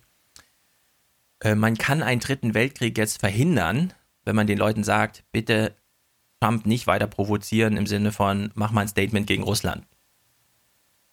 Weil wir wissen nicht genau, wie das Statement dann aussieht. Sessions saß jedenfalls davor zu Gericht, musste ein paar Fragen beantworten und er hat es spektakulär nicht getan, ja. Also jeder kann sich auch nochmal Thilos kleines Snippet da beim Deutschlandfunk anhören. Warum reden Politiker, wie sie reden? Ähm, Sessions macht hier das, was er wahrscheinlich, ich habe es bisher nur bei Seibert so gesehen, ja, äh, ausweichend, äh, nichtssagend, sich Zeit nehmend, äh, vom Blatt ablesend, bloß nicht ein klares Statement machen. Natürlich ist er nicht so gut wie Seibert, weshalb er dann auch mal so in Gegenangriff gehen muss. Das war jetzt eine Feststellung, keine Frage. Genau, also wir hören uns mal Sessions an, der hier als Justizminister überhaupt nicht weiß, was er überhaupt sagen darf vom Senat, weshalb er einfach gar nichts sagt. Anzunehmen, dass ich an irgendwelchen geheimen Absprachen beteiligt gewesen sei oder dass ich von solchen gewusst hätte, um dieses Land zu schädigen, dem ich mit Ehre 35 Jahre lang gedient habe, oder um die Integrität unserer Demokratie zu untergraben, das ist eine entsetzliche und abscheuliche Lüge.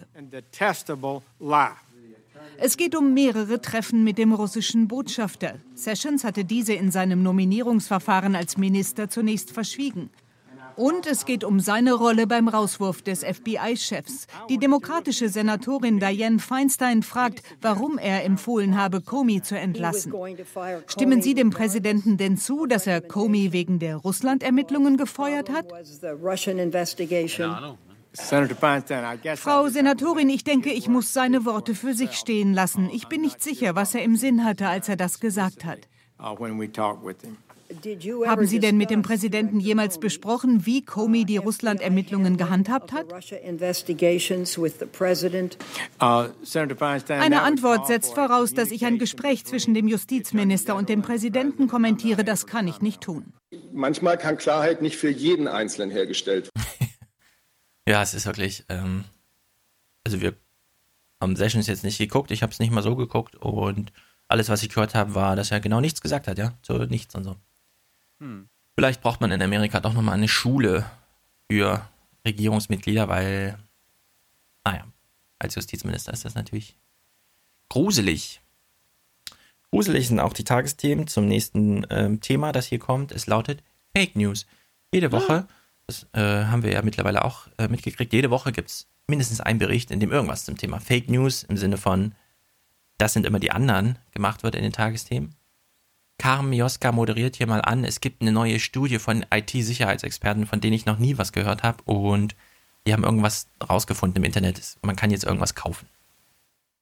Ja, Absprachen mit Russland bestreitet Sessions also genauso wie der Präsident. Dies seien reine Fake News. Mhm. Ein Begriff, dem Donald Trump selbst zu neuem Ruhm verhalf, auch wenn er auf das Phänomen der gezielten Falschmeldung kein Patent besitzt. Denn im Internet kann man nicht nur blitzschnell eine erfundene Nachricht um die Welt schicken, man kann sie dort auch kaufen und damit größtmöglichen Schaden anrichten. Größtmöglichen Schaden. Sie glaubt jetzt wirklich, im Internet Fake News zu kaufen, das wäre der größtmögliche Schaden, während sie im Grunde nur alle drei Jahre mal darüber berichten, wie die Atommeiler in Belgien und so gerade, in welchem Zustand die sind, ja. Also gut, sprachlich übertrieben, es ist natürlich alles im dunklen Internet, im Darknet findet es statt.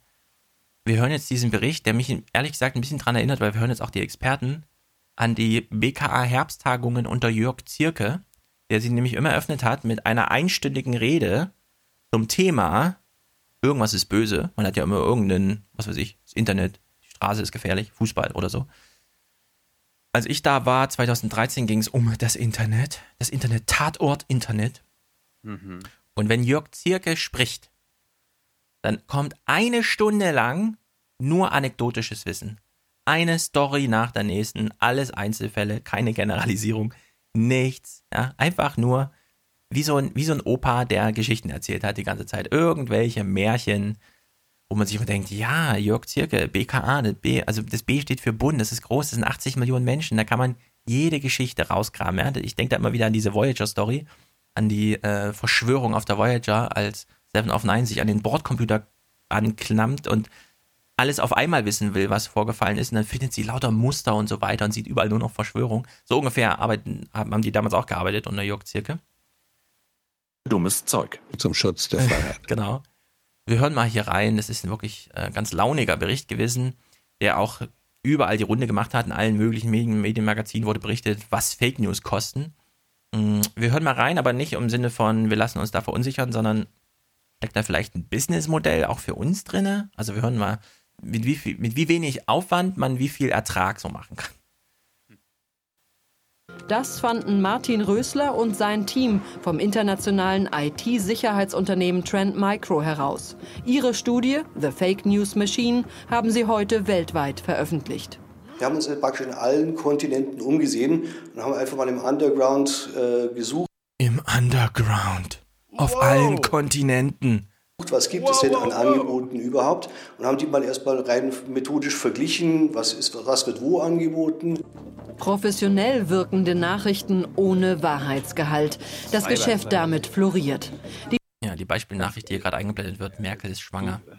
Du musst, also ich meine, wenn wir hier so eine Matrix-ähnlichen äh, Grafiken ja. sehen, dann musst du aber auch vorher nochmal Cyber Cyber einspielen. Oh, oh, Cyber Cyber. So, so, dann Cyber, das Cyber, Cyber, Cyber. Cyberangriff. Cyber. Cyber. Cyber. Cyber. Cybersicherheit. Okay, wir sind in Stimmung und können hier weiter. Genau. Die Studie nennt erstmals Preise. Eine zwölfmonatige Fake News-Kampagne zur Beeinflussung einer Wahl zum Beispiel kostet im Darknet demnach 400.000 US-Dollar. Man schaut diese Kampagnen an ja, und dann sagt man, okay, was brauche ich denn, um über einen Zeitraum von, jetzt beispielsweise bei der Wahl, über einen Zeitraum von einem Jahr, so ein Thema am Laufen zu halten. Einmal in der Woche muss da was passieren oder zweimal in der Woche muss da was passieren. Ja, und dann kann man das relativ einfach zusammenstellen.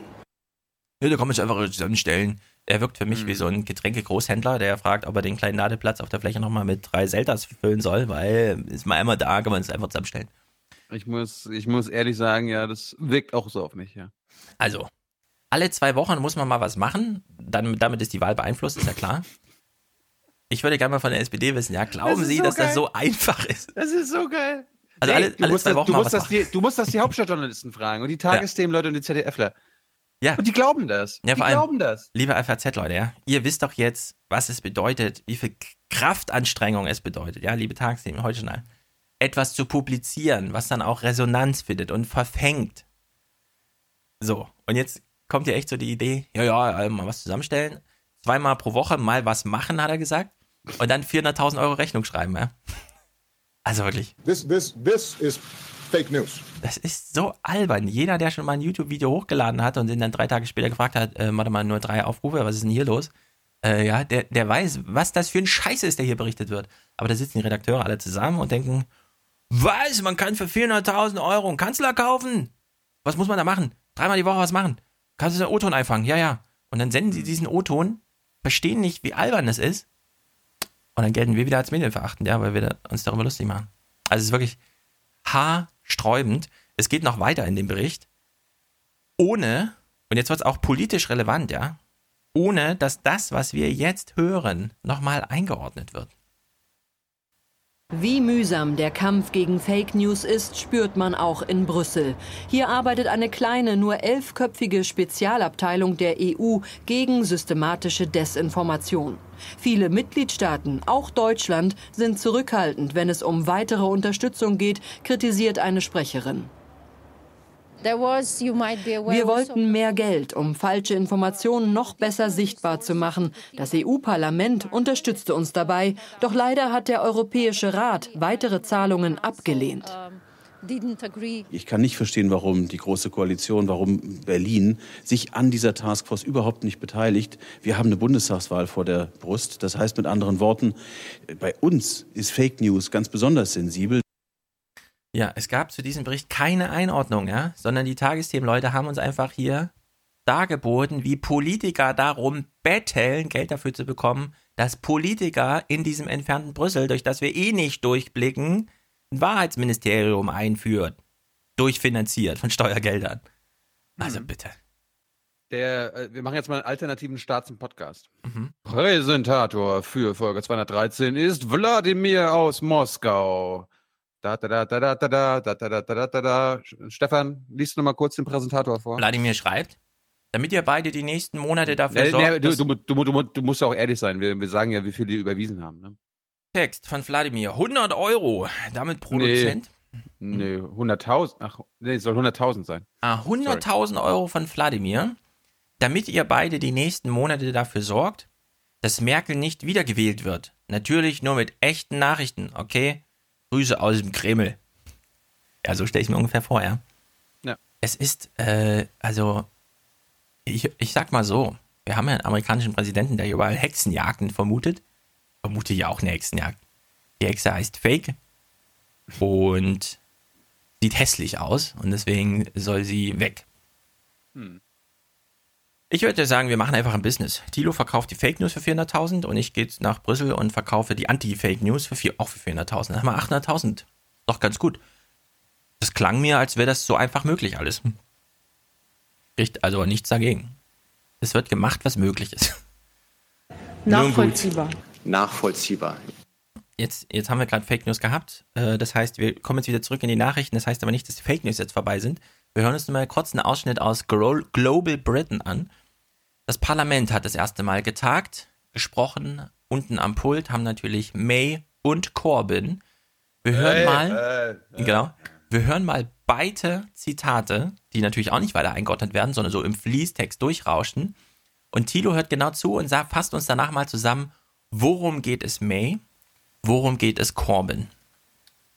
Wenn wir die Herausforderungen jetzt angehen, müssen wir berücksichtigen, unser Land ist geteilt zwischen Jung und Alt, Reich und Arm. Im Wahlkampf hatte May vor einer Chaos-Koalition unter Labour-Führung gewarnt, versprochen, stark und stabil zu regieren. Oppositionsführer Corbyn stichelt jetzt zurück. Wenn die Koalition des Chaos nicht gelingt, dann steht Labour bereit, um dem Land eine starke und stabile Führung zu garantieren. Na? May geht es um das Land. Es ist leider an Arm und Reich und Jung und Alt geteilt. Sie hätte es so gern geändert. Corbyn, der will ja nur an die Macht. Der sagt ja einfach nur, ach, wenn ihr es nicht hinkriegt, wir regieren gern. Hm. Und damit ging der Bericht einfach weiter, ja. Also sage ich, haarsträubend. Wir lassen mal die Kurzmeldung weg, dass es jetzt neue ähm, Regierungen gibt in NRW und Schleswig-Holstein. Habe ich mit, habe ich was mit. Ah ja, okay. Kommen wir zu unseren deutschen Innenministern, die natürlich nur das Beste im Sinn haben für uns. Warum auch nicht? Wenn sie sich treffen, die Innenminister, worum geht's dann? Um Terror oder um irgendwas anderes? Äh, Dummes Zeug. Ja, Zum genau. Schutz der Freiheit. Wir hören mal kurz. Ähm, es ging natürlich um Terror. In welchem Land leben wir, in dem Innenminister vielleicht mal über was anderes reden als Terror die ganze Zeit? Wir wissen übrigens genau, warum sie das machen. Terror ist das Einzige, bei dem sie ein Primat haben, ja? Für Terrorabwehr brauchen wir Politiker. Bei allen anderen Themen, haben wir vorhin schon gelernt, könnte vielleicht Bernd vom Boxclub, ja, ausreichen. Aber für Terror brauchen wir Politiker. Aber Eine absolute Sicherheit, das weiß doch jeder. Die gibt es nicht. Das kommt dazu. Es gibt immer ein Restrisiko. Das heißt, das Thema Terror, das ist auch interessant. Das Thema Terror ist ja eigentlich nie auserzählt. Ja? Solange nicht überall eine Kamera hängt. In England Nee, erleben wir gerade äh, diesen Moment, in dem es keine weitere technische Aufrüstung geben kann. Ne? Da fahren LKWs in Stadtzentren, an denen alle drei Meter eine Kamera hängt und alles durch äh, überwacht ist und keiner mehr Privatsphäre hat und Internetfilter installiert sind, ja, und trotzdem passiert es. Das ist sozusagen, da kommt man mal ans Limit. ich meine, wir erinnern uns an Wir alle gemeinsam werden den Kampf gegen die Terroristen führen und wir werden ihn gewinnen. so, Wir Terror stehen kann, dagegen ein und wir werden siegreich sein. Terror kann man nicht besiegen. Das kommt ja. Ergo Genau. wi- wird der Kampf gegen den Terrorismus ewig dauern, we- we- wenn es so gewollt wird. Und gleichzeitig wird es äh, immer wieder von Thomas de Maizière gehört werden. Wir alle wissen, Deutschland ist wie andere Staaten auch bedroht vom internationalen Terrorismus. Und so geht der Teufelskreis weiter. Ja. Der Krieg gegen Ozeanien hat auch lang gedauert. Wir sollen hier mal nicht äh, zu früh zu viel verlangen. Also unseren Innenminister. Für Deutschland. Genau, unsere Innenminister sitzen zusammen und reden natürlich über den Terror. Terroristen versuchen immer, die, den Staat in irgendeiner Form und seine Maßnahmen zu unterlaufen. Früher hieß Verfassungsschutz Sachsen hören wir hier, ne? Mhm. Das ist, es, dass Frauen. das ist jetzt, glaube ich, kein Mann, der irgendwie V-Leute irgendwo Nee, nee, nee, nee. in, in der Nazi-Szene hat. Und ne, also ich, ich, ich vermute gerade, dass das nicht so ist, liebe Hörer. Ich, ich, Ja, ich unterstelle ist dem, ich unterstelle mir gerade nichts. In den Landesverfassungsämtern, insbesondere im Osten, ist alles super. Ja, absolut. Kurzer Einwurf. In Thüringen ist tatsächlich alles so weit super, dass er im Grunde nur noch existiert, um aufzuarbeiten, glaube ich. Na gut. Hör mal hier weiter zu, was der Herr Sachsen-Mensch uns erzählt. Frauen etwa als Attentäter nicht in Frage kämen, sodass das Profiling der Sicherheitsbehörden sich allein auf Männer beschränkte. Dann gab es aber die weiblichen Attentäter und dasselbe versucht der IS und andere terroristische Organisationen auch mit Kindern und Jugendlichen. Ja. Kinder belauschen und observieren. Am Vorschlag des bayerischen Innenministers finden CDU-Innenminister gefallen. Terroristen kennen keine Altersgrenzen und so sollte es für den Verfassungsschutz auch keine Grenzen bei Überwachung und Speicherung von Daten bundesweit geben. Der Terror zeigt, dass Terror bewusst Kinder auch einsetzt äh, als willenlose Werkzeuge. Und äh, man kann dann niemand in Deutschland erklären, wenn wir sowas geahnt haben, aber nicht haben speichern können und irgendwo kommt es zu einem Anschlag, wo ein Zwölfjähriger so eine Tat ausführt. Das sind keine Phantomdiskussionen, sondern wir haben Sicherheitslücken in unserer Architektur. Was ich sehr gut finde, ist, Meine Güte. wie er sagt, der Terror setzt Kinder ein. Also der Terror. Ja? Ja. Na, hä, nee, immer, ich, genau wie der Markt müssen wir Ja, jetzt genau. immer nicht. Also, Der Terrorismus, der wir- Markt. Zeiler, Tyler sagt immer, der Herr Markt ist eine Person. Ah, ja, genau. Und bei äh, und wir sagen jetzt auch mal Herr Terror. Der Herr Terror? Ist, ist ja auch ein, ist auch der Terrormann. Aber in dem gleichen Soundbild, ja, sagt er noch, aber das ist keine Phantomdiskussion. Den Herrn Terror, Nein. den gibt's wirklich. Nein, nein, nein. nein. Was ich sehr Natürlich. interessant finde, dass sie jetzt, die Innenminister sitzen zusammen und sagen, ja, ja, wir nehmen jetzt auch mal Kinder und Frauen äh, mit ins Visier, während der Trump auch gerade irgendwelche Treffen, macht mit irgendwelchen Innenministern oder anderen, die für Sicherheit zuständig sind, und auch Frauen und Kinder ins Visier nimmt, aber dieser Bogen mal wieder nicht gespannt wird, ja? nicht geschlagen wird. Also ich würde in Sachen Terrorabwehr auch mal Frauen und Kinder ins Visier nehmen und zwar ins Visier derer, die diese Kinder und die Frauen ins Visier nehmen, weshalb dann in Paris äh, Leute über die Straße laufen und sagen, das ist für Syrien, werden sie mit Hammern auf Polizisten einschlagen. Ich glaube, den Bogen kann man auch in den typischen 90 Sekunden in den Tagesthemen schlagen. Aber muss man natürlich nicht. Man kann ja auch, das ist, das, das ist sozusagen die Krux an diesem Thema. Hm. Wir haben ja nicht nur Innenminister, die zusammensitzen, sondern wir haben ja auch unendlich viele Terrorexperten. Weshalb ich mir das ungefähr so vorstelle. Innenministerkonferenz. Tagesthemen, Konferenz. Zur Innenministerkonferenz. Morgens um 10, kurz vor der Schalter, ob es vielleicht noch einen Kommentar gibt oder so. Tagesordnungspunkt 1, Innenministerkonferenz. Möchte jemand irgendwas dazu machen? Und dann gehen zehn Arme von Terrorexperten hoch und jeder möchte gern noch einen Bericht machen. Ich kenne ich kenn den Peter Neumann. Der, Genau. der, der ist nicht nur Experte, sondern gleichzeitig wahrscheinlich auch bei der Konferenz dabei, weil er wahrscheinlich von äh, Armin Laschet geschickt wurde. Genau so. Können wir den nicht interviewen? Den Zuschlag hat dann Michael Stempfle bekommen als der schönste der Terrorexperten, den wir haben. Er hat uns hier einen kleinen Bericht dargelassen. Jetzt könnte man sagen, damals war es noch so einfach. Damals war in den 70er Jahren und das Fräulein vom Amt stöpselte und steckte wie hier in West-Berlin Sie bricht das gerade runter auf. Damals war Terrorabwehr noch einfach. Hm. Telefonverbindungen und konnte jederzeit mithören, was sie natürlich nur dienstlich nutzte. Natürlich. Die BND-Geschichte bleibt unangetastet. Der böse äh, Dings hieß Stasi, nicht BND. Nein, Der Draht heute ist dünner und bei der Überwachung von Telefon- und Online-Diensten geht es für die Behörden nicht nur um bloßes Mithören, sondern auch um das Einschleusen von Spionagesoftware. Michael Stempfle über die Rechtmäßigkeit der Netzdurchsuche, auch wenn es um Leben und Tod geht. Die Attentäter von Würzburg. Wir denken an Jörg Zierke. Anekdotisches Wissen, ja. Beginnen diesen Bericht immer mit einem echten Vorfall. Sonst ist Oma Erna nicht auf Zack. Würzburg, Ansbach und Berlin haben eines gemeinsam. Sie handelten nicht auf eigene Faust, sondern erhielten Anweisungen. Auf eigene Faust handeln übrigens nur die, die Muslime töten wollen und deswegen in London in LKWs steigen. Das sind immer die Ja. Lonely Wolves. Das sind dann die kranken Einzelfälle. Da ist wirklich nur die Psyche schuld. Alle anderen, großes Terrornetzwerk. Der Herr Terror. Genau. Die bekommen auch per WhatsApp, wahrscheinlich per Sprachnachricht oder äh, hier schriftlich. So, jetzt, jetzt reiß dich mal zusammen und begeh endlich einen Anschlag. Genau. Meine Güte. Genau. Das ist wie bei Westworld, ja, mit dieser Voice und so. Das werdet ihr dann ausführlich diskutiert haben. Wenn die, wenn die Voice immer so im, im, im Kopf sitzt. Remember, paint the tent of the maze. Und so, ja. Also, das ist, so stellen die sich das ungefähr vor. Ja, ja, da gibt es irgendwo den Herrn Terror und der spricht dann. Und am Ende ist dann die Frage, diese Stimme im Kopf, ist das Gott? Oder bin ich das? Irgendwie so. Wir hören mal weiter, Herr Stempfle, der uns hier auf die nackten Tatsachen noch mal ein bisschen, wir sehen schon eingeblendet ein Handy, Chats werden dort angezeigt. Herr Stempfle, wo ist das Problem?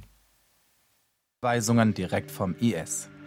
Die Kommunikation der Dschihadisten läuft meist über Messenger-Dienste wie Telegram Messenger. oder WhatsApp.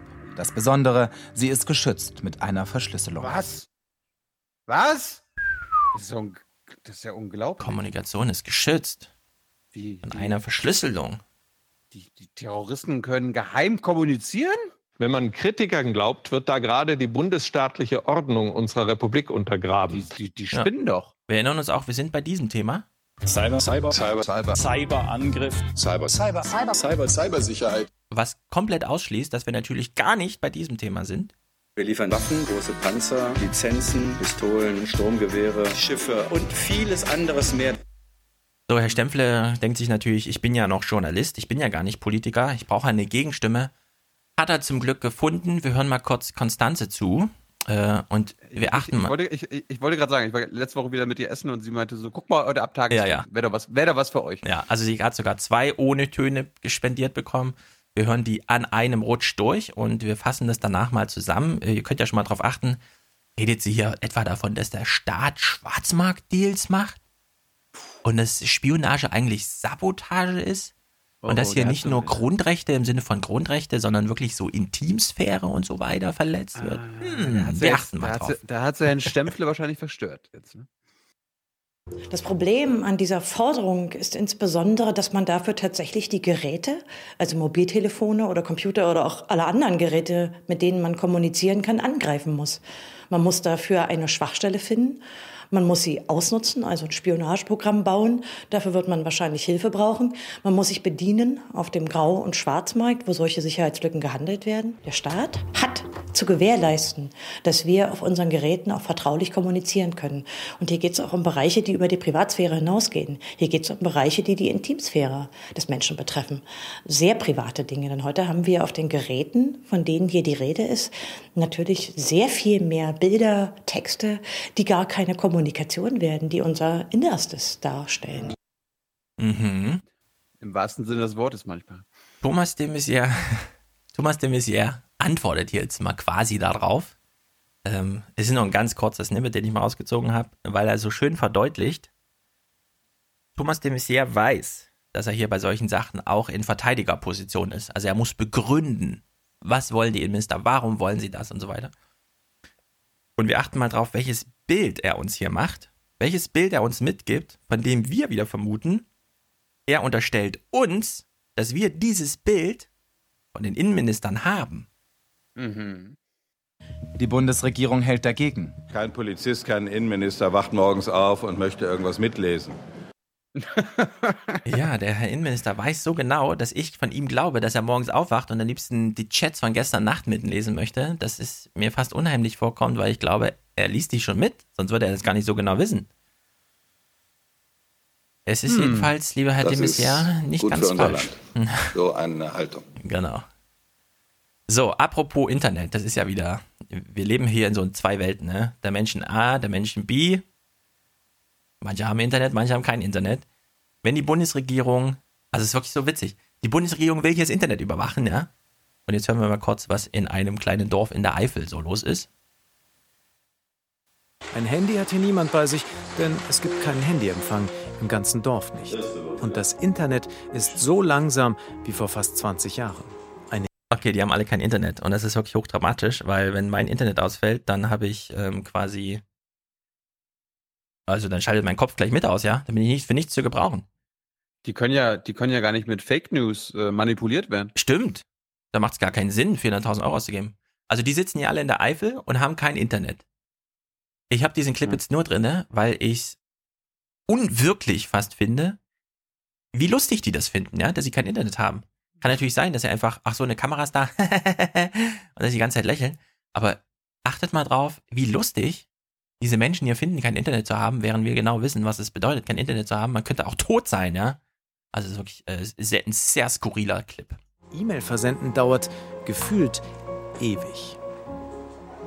Ja, wie man sieht, sieht man nichts. Dann sagt man schon immer hier in der Eifel, da geht es, dauert alles ein bisschen länger, muss man warten. warten. Gucken Sie mal eine halbe Stunde Ihre E-Mails nach. Zurück in der Kokosweberei. Die E-Mail ist noch immer nicht versendet. Ich sehe jetzt hier keinen großen äh, Fortschritt. Wenn man jemand mal einen Katalog oder eine Preisliste schickt, mal gerade rüber, geht halt nicht. Ähnlich geht es auch Gary Retterbush, 80 Jahre, Ex-US-Kampfjet-Pilot, Vietnam-Veteran und Hobbyfotograf. Am liebsten fotografiert er Luchse und verschickt sie digital an die lokale Zeitung. Aber das dauert. Ich gesagt, man kann Kaffee trinken. Und noch Kuchen essen. Das auch. Aber die Frau hat heute nichts gebacken. Nochmal zurück in der Weberei. Jetzt ist die E-Mail durch. Also hat jetzt 10 Minuten gedauert. totaler Horror. Mhm. Ich meine, vor, du lebst irgendwo, wo es kein Internet gibt. Apropos Eifel. Nee, Ich, meine, ich, ich habe gerade hab gerade gelernt, dass es in der Eifel Luchse gibt. War mir nicht klar. Ja, paar Tiere. Ja. Ja. Apropos Eifel. Nur weil es da kein Internet gibt, heißt das noch nicht, dass es da keinen Terror gibt. Der Terroralarm beim Musikfestival Rock am Ring Anfang Juni geht nach Angaben des rheinland-pfälzischen Landeskriminalamts auch auf Schreibfehler zurück. Die Namen von zwei Aufbauhelfern seien nicht richtig geschrieben worden und hätten daher nicht zu den Personallisten der Veranstalter gepasst. So seien die Männer unter Verdacht geraten. Eine Überprüfung habe einen islamistischen Bezug ergeben. Aus Sicherheitsgründen war das Festivalgelände am Nürburgring mit fast 90.000 Zuschauern zeitweise geräumt worden. Marek Lieberberg wird nochmal ausgerastet sein, diesmal abseits der Kameras und es wird ein Krater von 20 Metern vermutet. So, die Redaktion, äh, die Redaktion der Tagesthemen, ähm, der ist halt so ein bisschen egal, dass es da verschiedene Brüche in der Matrix gibt, im Sinne von, naja, hätten die jetzt Brock am Ring nicht einfach nur die Namenslisten digital übertragen müssen, dann wären die nie angekommen, dann hätte es nie Terroralarm gegeben, ja, oder so irgendwie. Äh, die Redaktion streitet manchmal auch. Manchmal fällt der Redaktion auf, hm, hier gibt's ja Ärger, hier liegt ja Ärger in der Luft.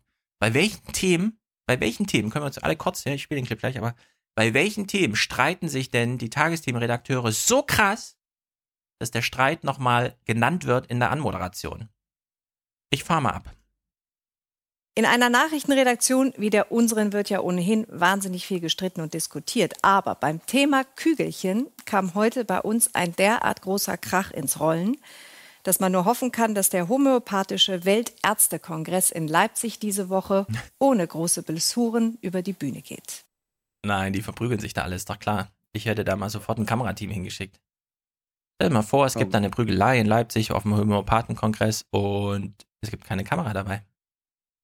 Oh Gott. Liebe Tagesthemen, ich habe hier mal einen anderen, eine andere Anmoderation von Kami Oskar. Über die hätte ich mir gern mal Streit gewünscht. Der blieb allerdings aus. Alle haben den Kopf gesenkt und betrübt geguckt, weil es geht hier um sehr viele Tote unter so krassen Umständen, dass wir uns das gar nicht vorstellen können.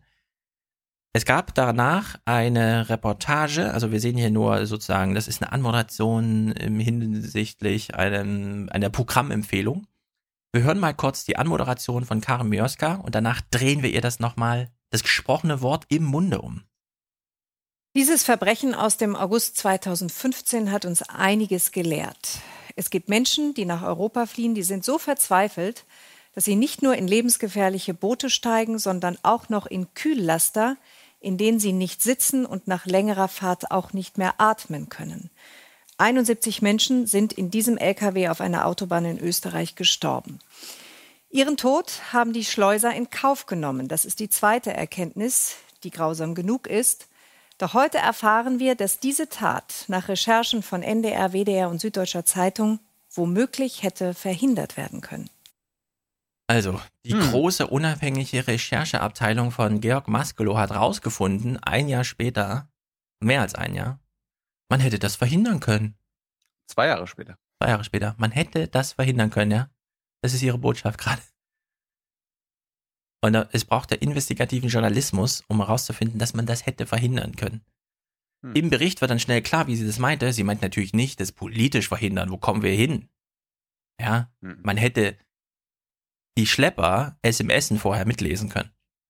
Das ist die Erklärung. Deswegen hätte man es verhindern können. Ja. Also ich finde es sehr gut, dass man das thematisiert, äh, dass man da auch große Reportagen zu macht. Aber dass diese politische Dimension hier gar keine Rolle spielt, ja, also null. Und dass man dann noch so frech ist in so einer Moderation und sagt, ja, jetzt, wir haben jetzt rausgefunden, hätte man verhindern können. Mhm. Also wirklich, hätte man verhindern können, ja. Na gut, Griechenland. Aber äh, hast du den Beitrag gesehen? Warum konnte man das verhindern? Ja, weil die Schlepper vorher miteinander kommuniziert haben und also während die fahren, hat er geschrieben, die klopfen da hinten so laut. Soll ich mal anhalten? Nee, nee, halt nicht an, die flüchten sonst. Also so. die Flüchtlinge flüchten sonst, ja. Ich meine, Lass hätte- ihn mal lieber ja verhungern und äh, ersticken. Hä- hä- Hätte man ja auf andere Art und Weise auch verhindern können, indem man einfach legale Fluchtwege schafft und einfach die illegalen Fluchtwege damit Beispiel. austrocknet. Aber Meine ich ja mit. Man hätte das natürlich politisch verhindern können. Ah. Aber nö, Hm. diese Dimension spielt hier keine Rolle. äh, das ist eher so Session-Style, ja. Hm. Das ist halt, wie wir es damals schon gesagt haben, äh, wenn der LKW eben nicht auf der Straße, sondern einfach ins Meer geplumpst wäre, ja, hätte kein Hahn danach gekräht. Trump, ähm, sagen wir mal so, es gibt einfach ein Trump-Update. Nicht aus inhaltlichen Gesichtspunkten, weil Trump ist evil, wissen wir ja. Mhm. Wir, wir haben jetzt sehr oft gehört, wie ZDF-Mann Ulf Röller es einfach ekel, also er findet, er ist ja ekelerregt fasziniert davon, dass es Trump-Anhänger gibt, die irgendwas wollen, nämlich Beute machen in dieser Welt. Ja, also die, die haben quasi Trump installiert auf Basis von Fake News, die sie sich aus Russland gekauft haben, um Beute zu machen. Mhm.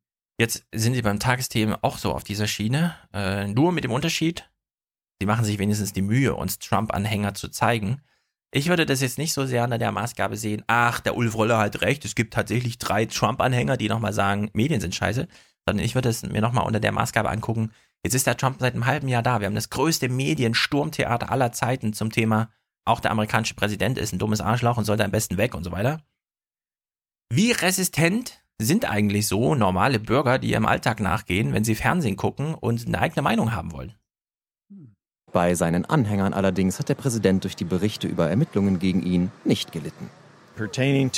Die Ermittlung, über die jetzt geschrieben wird, Schwachsinn. Absoluter Schwachsinn. Die Demokraten machen von nichts Halt, um ihn schlecht aussehen zu lassen und sich gegen ihn zu stellen. The media is, is uh. Die Medien sind korrupt. Die Medien berichten nicht fair. Man bekommt keine echten Nachrichten von den Massenmedien. Uh. Eine Gewissheit hat der Präsident. Seine Verteidigungslinie einer Hexenjagd gegen ihn scheint bei vielen in den USA vorerst zu halten. Hm. Vorerst zu halten. Ich kann richtig nachspüren. Ja, also ich kann es wirklich fühlen, weil ich dieses Gefühl kenne, für eine Zeitung zu arbeiten, die so langsam vor sich hin stirbt und dann kommen immer noch laufend dämliche Tweets auf Twitter und so. Wenn du, wenn du so Fernsehen machst und denkst, ja, der Trump greift uns immer an, aber sobald er weg ist, mögen uns die Leute wieder. Das ist nur, weil die aufgewiegelt werden von dem Trump. Und dann machen die so eine Umfrage und dann stellen sie fest, hm, nee, die hassen uns einfach so. Das hat gar nicht so viel mit Trump zu tun. Die, die sagen einfach, Medien sind korrupt. Woran könnte das liegen? Hm. Also es ist wirklich, ähm, es wird ein großes Erwachen nochmal geben, ja. Das erste Erwachen, äh, scheiße, die wählen ja echt Trump. Und das zweite Erwachen ist dann, warte mal, Trump ist jetzt weg, aus welchen Gründen auch immer, wahrscheinlich vier Jahre abgelaufen. Und hier wird gar nichts äh, zurückgeholt, ja, an Publikum und so weiter. Das haben wir an Macron gesehen, der hat es auch vorbei gemacht. Beziehungsweise er hat nochmal gespielt mit den Prinzipien der Medien, so wie Merkel. Ist ja super einfach. Nun gut, apropos Medien, letzter Clip aus Äh, den Nachrichten. apropos Trump, Mhm. ich habe ja letzte Woche vergessen, als du Comey aufbereitet Mhm. hast, äh, nochmal mitzubringen, wie die Tagesthemen und heute Journal das Comey-Hearing aufbereitet haben. Und wir gucken da mal ganz kurz rein. Fällt dir da etwas auf in der, in der Berichterstattung über das Comey-Hearing? Ich habe das mal, also so begann der heute Journal-Beitrag und so begann der Tagesthemenbeitrag. Was dann heute bei der Anhörung geschah, Sandra Razzo. Freie Drinks für jeden Tweet von Donald Trump während der Anhörung versprach diese Kneipe in der Nähe des Kapitols. Die Aussage des ehemaligen FBI-Direktors in Washington ein Großereignis, Public Viewing inklusive. Aus Washington, Heike Slansky. Freibier für jeden Trump-Tweet, ein Werbegag, Washingtons Kneipen, so voll wie sonst beim Super Bowl. Okay, wir müssen uns entschuldigen. Das mit den Fake News ist natürlich super einfach. Wenn man, es reicht, Barmann zu sein und eine Tafel draußen hinzustellen, in der eine Botschaft draufsteht, die Journalisten gefallen, an der sie nicht vorübergehen können. Freibier für Trumps Blödheit. Wow. Bringen alle drauf an, ja. Also, das ist, Aber das Beste ist ja, die deutschen Korrespondenten leben ja in Washington, in DC. Mhm. DC hat einen Demokratenanteil von 90 Prozent. Also man kann davon ausgehen, dass das, dass äh, Washington DC die Stadt mit den meisten Trump-Hassern ist. Und dann wird, wird, werden Beiträge gemacht äh, von Leuten, die in Bars sitzen und Ja. sich die Comey-Hearings live angucken. Und es wird, es kommt jeweils bei mir als Zuschauer an, okay, so war das in ganz Amerika. ja, man muss nur 30 Dabei- Kilometer aus der Stadt rausfahren, ja. Und man lebt in einem anderen Land. Dabei ist die Käseglocke Washington und diese Menschen, Ja. die da an Bars gehen und sich irgendwie Comey-Hearings Ja. zum Saufen geben, Genau. das ist die Käseglocke. Aber naja. Ich glaube, die ärgern sich auch, wenn sie am Abend die Sendung der Konkurrenz sehen und sehen, scheiße. Dann merken sie, dass sie in die Falle getappt sind, ja? Wenn beide das Gleiche machen. Zurück zu dir. Gut. Letzter Clip aus den Nachrichten. Irgendwas mit Fußball. Der Running Gag ist der alte Running Gag, den wir schon immer haben. Diesmal ist er besonders lustig. Wir hören mal zu, um was es geht und wundern uns darüber. Warte, kurze Unterbrechung. Diese Bilder dürfen aus rechtlichen Gründen nicht gezeigt werden. Was ist denn schon wieder los? In der Partie zwischen Kamerun und Chile in den Aha, weißen Trikots kurz vor der Halbzeit dieses Tor von Vargas, das Schiedsrichter Skomina auch zunächst anerkannte, aber nach gut einer Minute über Funk von seinen Videoassistenten das Signal bekam, den Treffer doch nicht zählen zu lassen, Mhm. da Vargas sich ganz knapp im Abseits befunden haben soll. Was in den ersten Zeitlupen nicht zweifelsfrei aufzulösen war, konnten die Videoschiedsrichter schließlich mit diesem Bild belegen. Ist denn das so schwer zu begreifen? Ja. Also sie zeigen uns hier eine, äh, das darf aus rechtlichen Gründen nicht gezeigt werden. Wir haben zwar unendlich viel Geld dafür bezahlt, aber wir erklären euch einfach den Videobeweis, ja. Und dieses Tor, das war da doch und aus dieser Perspektive hat man es dann gesehen. Also dieses Bild hat die Entscheidung des Schiedsrichters nochmal, äh, deswegen wurde es revidiert. Und wir sehen nichts davon, ja. Krieg dem DFB, na ein bisschen, Krieg der UEFA und der FIFA. Äh, wir haben jetzt Internet und wir möchten gerne die 10 Sekunden aus den Nachrichten möchten wir gerne auch im Internet sehen. Liebe Tagesthemen, weil im Fernsehen gucken wir eure Nachrichten nicht mehr. Das ist jetzt wirklich vorbei. Na gut. Gut, äh, bevor du mit deinem Griechenland-Clip aufwartest, fange ich mal kurz an. Mhm. Äh, wir kommen zum Heute-Journal vom Donnerstag und da war ja auch wieder irgendeine Euro-Gruppensitzung in Brüssel. Aber bevor wir dazu kommen, hat Klaus Kleber oder für Klaus Kleber und das Heute-Journal war das leider nicht die Top-Nachricht, leider nicht das Top-Thema, sondern das Top-Thema für Klausi war, hm, Guten Abend. Um es gleich zu sagen, das Ende der Donald Trump-Präsidentschaft steht nicht bevor. Ganz und gar nicht. Noch nicht mal ein Amtsenthebungsverfahren. Was? Aber dem Mann im Weißen Haus muss jetzt eins klar sein. Er bekommt es mit einem Strafverfolger zu tun, den er nicht unterschätzen darf. Also, das ist das Top-Thema gewesen. Da ole, ole, ole, ole. Trump wird nicht amtsenhoben, aber es wird ihm schlecht gehen, denn hier haben wir den Herausforderer Muller. Ich meine, da, darüber kann man Beiträge machen, habe ich gar Mhm. kein Problem damit und so weiter. Aber lieber Klaus, das ist kein Top-Thema. es ist kein Top-Thema und das ging dann dreieinhalb Minuten weiter. Es gab einen Beitrag, bla bla bla. Und dann hat sich Klaus gedacht, ich bin ja alter US-Korrespondent, ne? Ich muss Oma Erna hier nochmal erklären, Mhm. was das Besondere ist. Das ist der Witz in diesem amerikanischen System. Nachdem nun in der Presse steht, dass Mueller gegen Trump persönlich ermittle, wird ein Feuern des Sonderermittlers politisch so heikel, dass es wie eine Rüstung für Herrn Mueller wirkt. Fortsetzung folgt. Mhm. Na, natürlich, wie immer, als Top-Thema im Heute-Journal. Gut. Zweites Thema. Nach fünf Minuten Heute-Journal, man hat ja nicht so viel Sendezeit, ne? aber Nee. nach fünf Minuten kommt man dann mal zu einem anderen Thema, einem europäischen Thema. Klaus, bitte führ uns ein.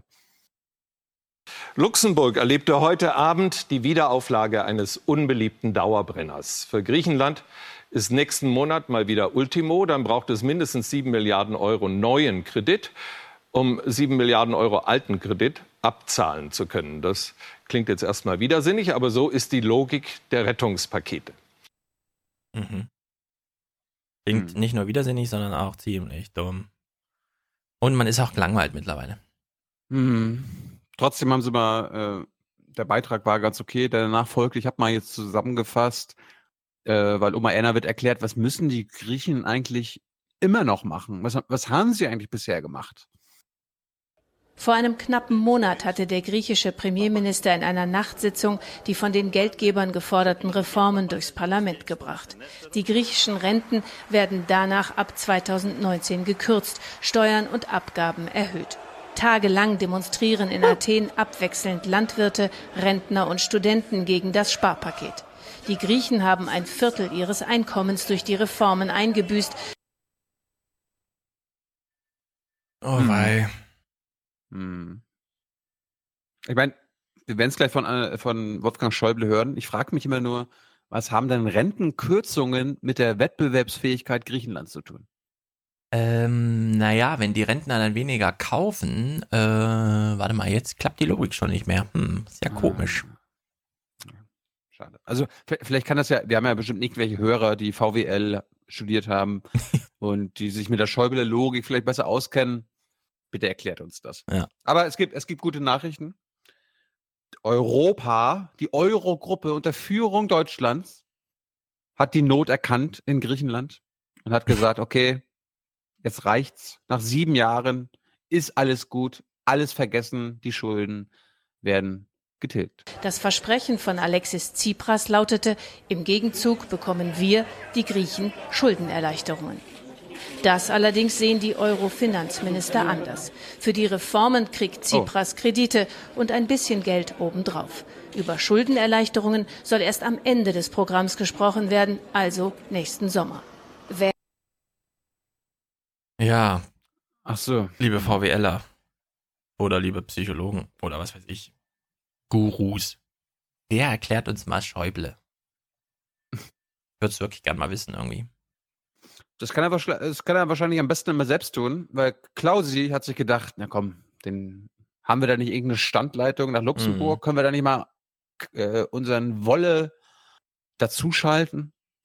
Klaus hat gesagt, ja klar, das machen wir, das sollten wir tun, das ist wichtig. Und Klaus hat sich gesagt, wenn wir den Schäuble in der Sendung haben, dann muss ich da ja auch kritisch sein. Ja, Schmackes bitte. Bitte. Klaus, erster, erster Versuch. Guten Abend, Herr Kleber. Sie sind zwar im benachbarten Luxemburg, aber die Zeitverzögerung zwischen uns beiden ist sehr groß. Da bitte ich um Verständnis. Nun haben die Griechen 140 Forderungen, sagen die Fachleute, erfüllt. Die Rentner und die Geringverdiener in Griechenland bluten wirklich. Und die Griechen wollten nur eines, eine Zusage für Schuldenerleichterungen in der Zukunft, von denen jeder sagt, die müssen sie sowieso irgendwann bekommen. Warum waren sie heute wieder so hartleibig und haben sich am Ende durchgesetzt, dass das auf das nächste Jahr verschoben wird? Es geht um was ganz anderes, Herr Kleber. Ah. Es geht darum, dass Griechenland ja irgendwann wettbewerbsfähig we- werden muss, damit es Zugang zu den Finanzmärkten wieder bekommt, damit Griechenland auf eigenen Beinen stehen kann, um es einmal untechnisch zu sagen. Und dazu muss Griechenland Reformen durchführen. Das ist ja nicht, um Griechenland Jawohl. irgendetwas Böses anzutun, sondern das ist, um Griechenland zu helfen und die notwendigen Entscheidungen zu treffen. Die sind jetzt getroffen, deswegen können wir auch es verantworten, dass wir weitere Mittel geben. Wir haben ja äh, 8,5 Milliarden jetzt äh, freigegeben. Damit kann Griechenland auch die laufenden Verpflichtungen gegenüber seinen Unternehmen bedienen. Wir haben in Griechenland eine gute wirtschaftliche Entwicklung. Wir haben ein zusätzliches Investitionsprogramm auf den Weg gebracht. Alles dient einem Zweck, Griechenland zu helfen, wettbewerbsfähig zu werden.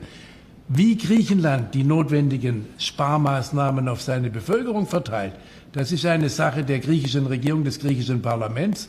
Ich habe ja mal vorgeschlagen, man könnte die Räder besteuern. Das hat bei den Rädern keine äh, äh, Zustimmung gefunden. Herr Tsipras hatte das im Wahlkampf versprochen, er hat es aber nicht durchgeführt. Darauf können Das hat bei den Rädern keine Zustimmung gefunden, sie zu besteuern. Und deswegen hat er es nicht gemacht. Und bei den Rentnern hat er aber die Zustimmung bekommen, ja? Das, Korrekt. ah, Korrekt. verstehe, okay. können wir keinen Einfluss nehmen. Aber insgesamt helfen die Maßnahmen Griechenland niemand sonst, aber das ist im gemeinsamen Interesse. Äh, kurze Methodenkritik. Dieses Knacken auf der Leitung, das ist das Knacken zwischen Luxemburg und Mainz. Ja, Das ist dasselbe. Knacken wie zwischen Hamburg und Mainz, was wir nachher hören werden. Äh, Hamburg und Luxemburg.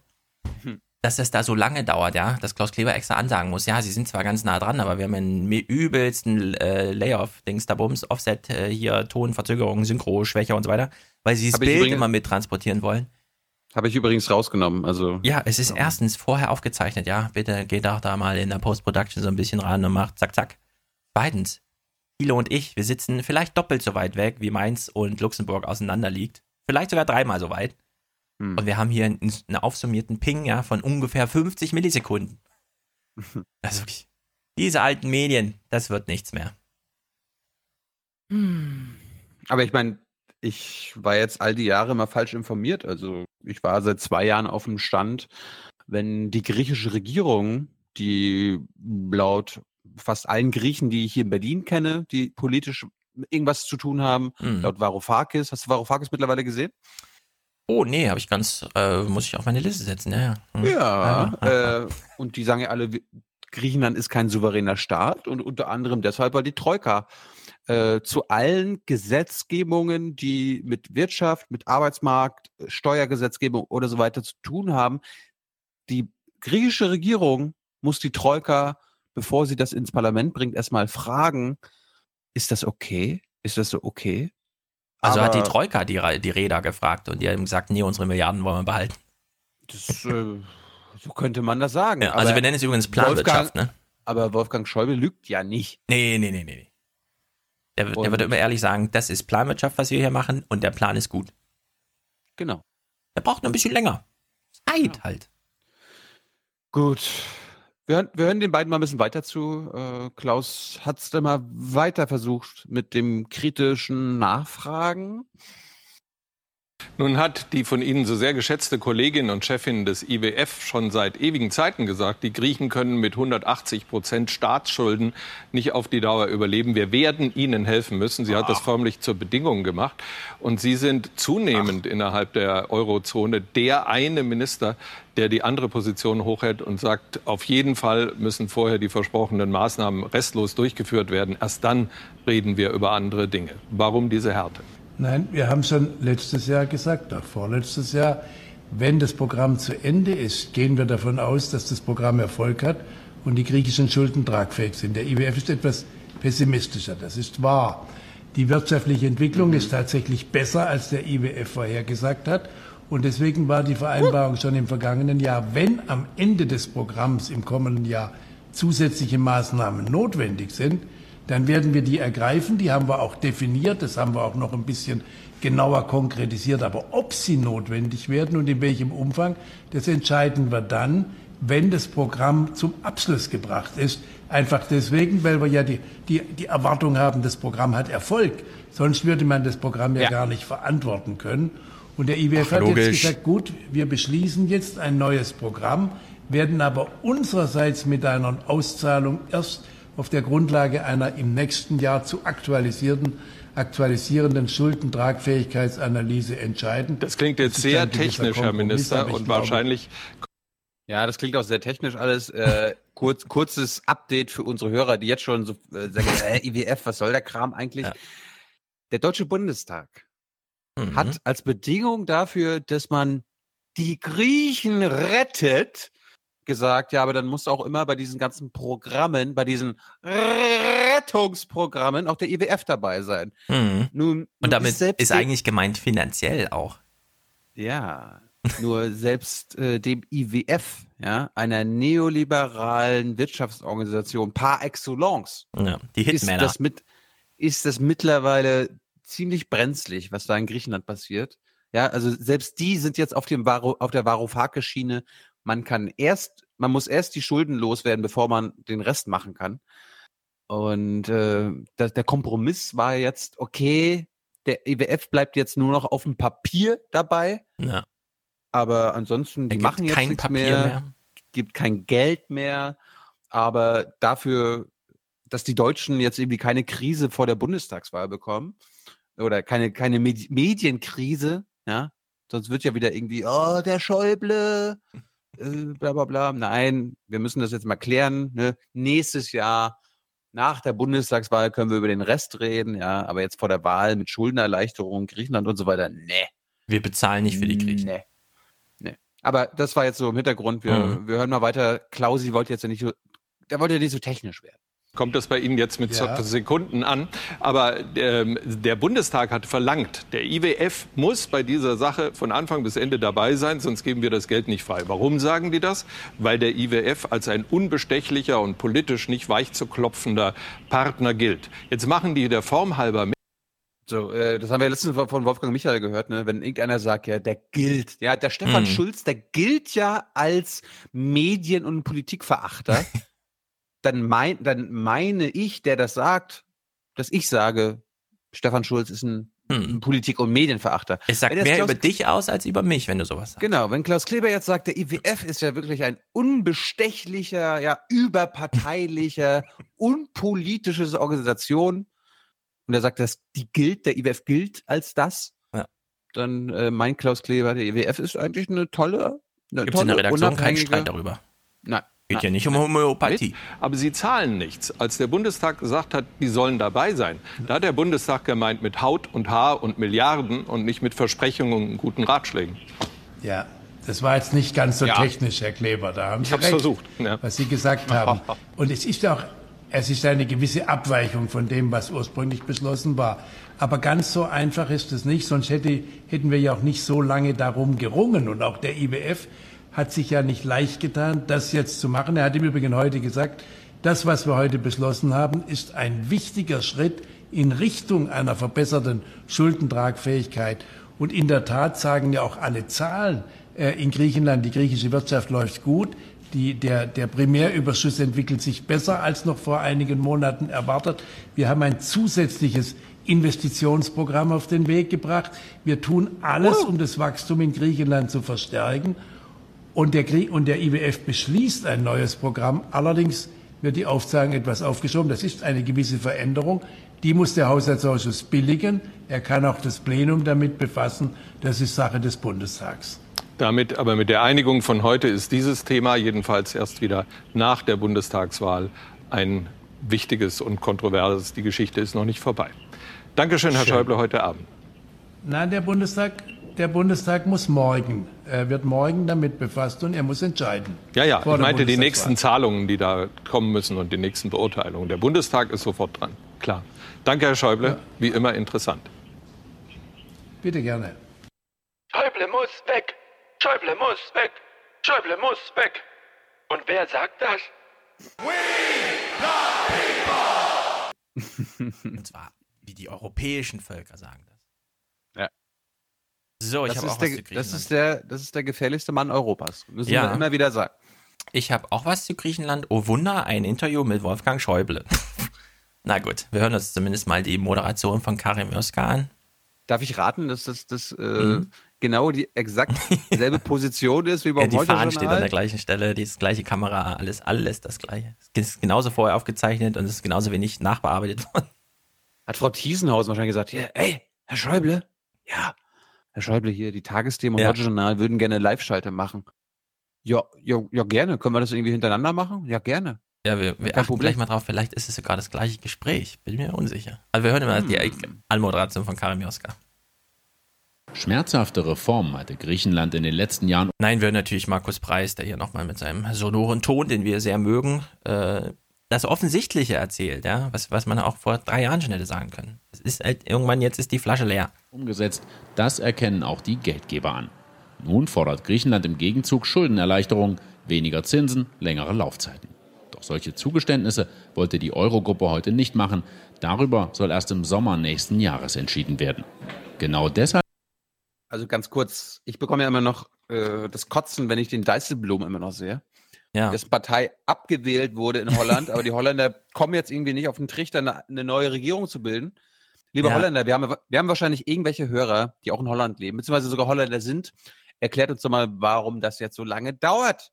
Ja, also warum, warum wir immer noch diesen Deißelblom-Pups in der Eurogruppe haben. Ja, also Eurogruppe sind die europäischen Finanzminister, die im Euro sind. Diese Finanzminister sind ja also ist das jetzt Demokratie oder wie werden die gewählt? Wie kommt es die zustande? Wurden, die, wurden, die wurden gewählt. Also Herr, Herr Schäuble wurde von der Kanzlerin ausgewählt. Und bei Herr Dijsselbloem, also wenn, wenn er ähm, das, das, ist der geschäftsführende Finanzminister, okay?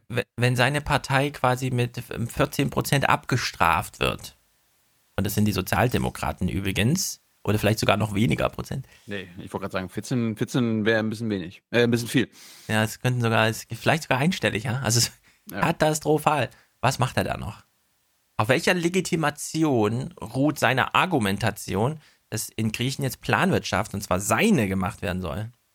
Hm. Wir wissen es nicht. Ist sie erstmal nur formal mit an Bord. Die Chefin des Internationalen Währungsfonds bereitet zwar 2 Milliarden Dollar für Griechenland vor, Auszahlen will sie die aber frühestens, wenn die Chancen besser stehen, dass sie das Geld auch wieder sieht. Das finde ich auch gut, dass ähm, bestechende Logik irgendwie, zumindest habe ich so rausgehört. Schäuble verhandelt jetzt irgend so ein Rettungspaket von sieben Milliarden und dann sagen die, äh, dann sagt der IWF, never erst wenn, also das Versprechen alleine reicht nicht, wir wollen noch die Effekte sehen, weshalb die Griechen jetzt noch weniger Geld bekommen, nämlich die zwei Milliarden von dem IWF nicht und trotzdem irgendwie ihr Programm erfüllen müssen von irgendwas und so. Also es ist bestechend, ja. Ich habe aus dem Schäuble-Gespräch ähm, ahnend, dass, dass ähm, wir lange dazu machen, einfach nur jetzt einen Zusammenschnitt gemacht von Schäubles Antworten. Wir können das in einem Rutsch durchlaufen lassen. Es sei denn, uns fällt die eine oder andere super Logik auf, die wir nochmal aufgreifen. Eins kann ich vorweg sagen, äh, es ist nicht nur vielleicht das Heute-Journal-Gespräch, sondern vielleicht ist es sogar das Heute-Journal-Gespräch von 2013, ja. Also mittlerweile blickt man, wir sind hier völlig zeitvergessen, ja, äh, wenn, wir, wenn wir Schäuble zuhören, wenn er von irgendwas von Reform erzählt und so. Und in Luxemburg begrüße ich jetzt den Bundesfinanzminister Wolfgang Schäuble. Guten Abend, Herr Schäuble. Hallo. Guten Abend, Frau Mioska. Wie genau sieht dieser Kompromiss jetzt aus? Ja gut, wir haben jetzt, nachdem Griechenland die Bedingungen...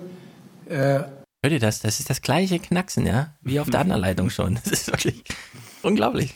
So, für Strukturreformen erfüllt hat, das griechische Parlament es beschlossen hat, haben wir festgestellt, die Voraussetzungen sind jetzt gegeben, dass wir die nächste Tranche in Höhe von 8,5 Milliarden Euro ausbezahlen können, sodass Griechenland seine finanziellen Verpflichtungen bedienen kann und auch seine offenen Rechnungen gegenüber griechischen Unternehmen. Das ist wichtig, damit die gute wirtschaftliche Entwicklung, die wir im Augenblick in Griechenland haben, sich fortsetzen kann. Der IWF äh, wird jetzt in den nächsten Tagen seinem äh, Board vorschlagen, ein Standby-Programm, ein Programm zu beschließen. Allerdings die Auszahlung aus diesem Programm. Also ist die neue Sprachregelung. Der IWF ist dabei, aber im Standby-Modus. Erst nach, weiteren, nach weiterer Beobachtung des Verlaufs, wie die wirtschaftliche Entwicklung ist, auf der Grundlage einer dann aktuellen Schuldentragfähigkeitsanalyse äh, machen. Das ist der, die Vereinbarung mit dem IWF. Man muss aber dazu sagen, wir haben ja das, das Programm für Griechenland, das ESM, läuft sich ja auf bis zu 86 Milliarden. Mit dieser Tranche, die wir jetzt vereinbart haben, haben wir etwa 40 Milliarden von den, von den gut 86 Milliarden als Obergrenze ausbezahlt. Das heißt, es geht im Augenblick gar nicht um die Obergrenze der benötigten Mittel, sondern es geht einfach darum, dass Griechenland jetzt die notwendigen Mittel bekommt und dass der IWF jedenfalls, was das Programm als solches anbetrifft, weiter an Bord bleibt. Herr Schäuble, ist das nicht eine Mogelpackung? Verschieben wir damit nicht nur die Diskussion um den Schuldenschnitt, denn im nächsten Sommer braucht Griechenland ja wieder Geld.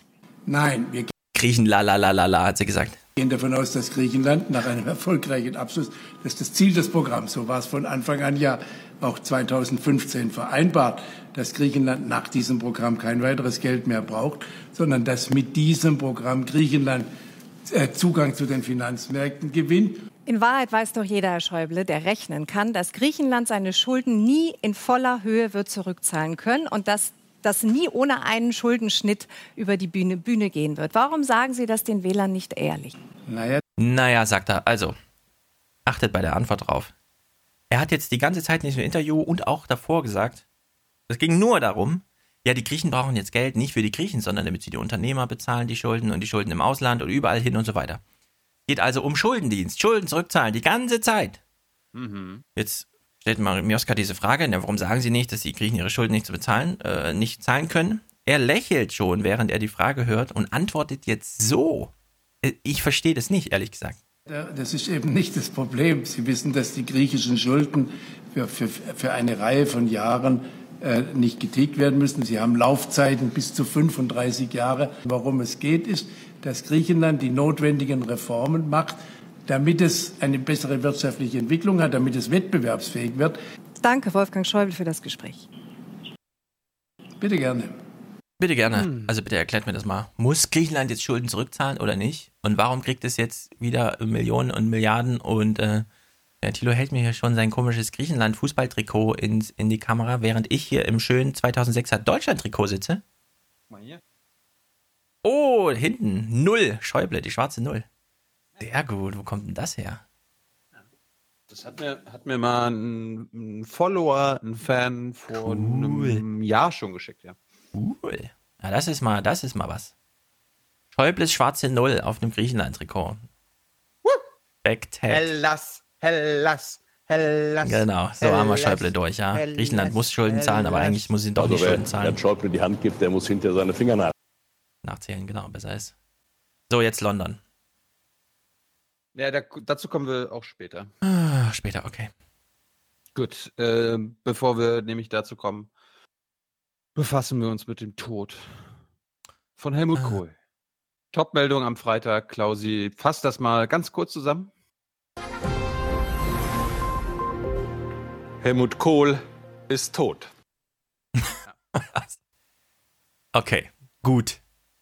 Das das war's. Nein, das war's noch nicht ganz, denn Klaus, bevor die Welt zu Wort kommt, muss Klaus Kleber das erstmal selbst einordnen und sich von Helmut Kohl, mit dem er wahrscheinlich jahrelang auch selber Zeit verbracht hat. Ähm, Klaus muss sich verabschieden.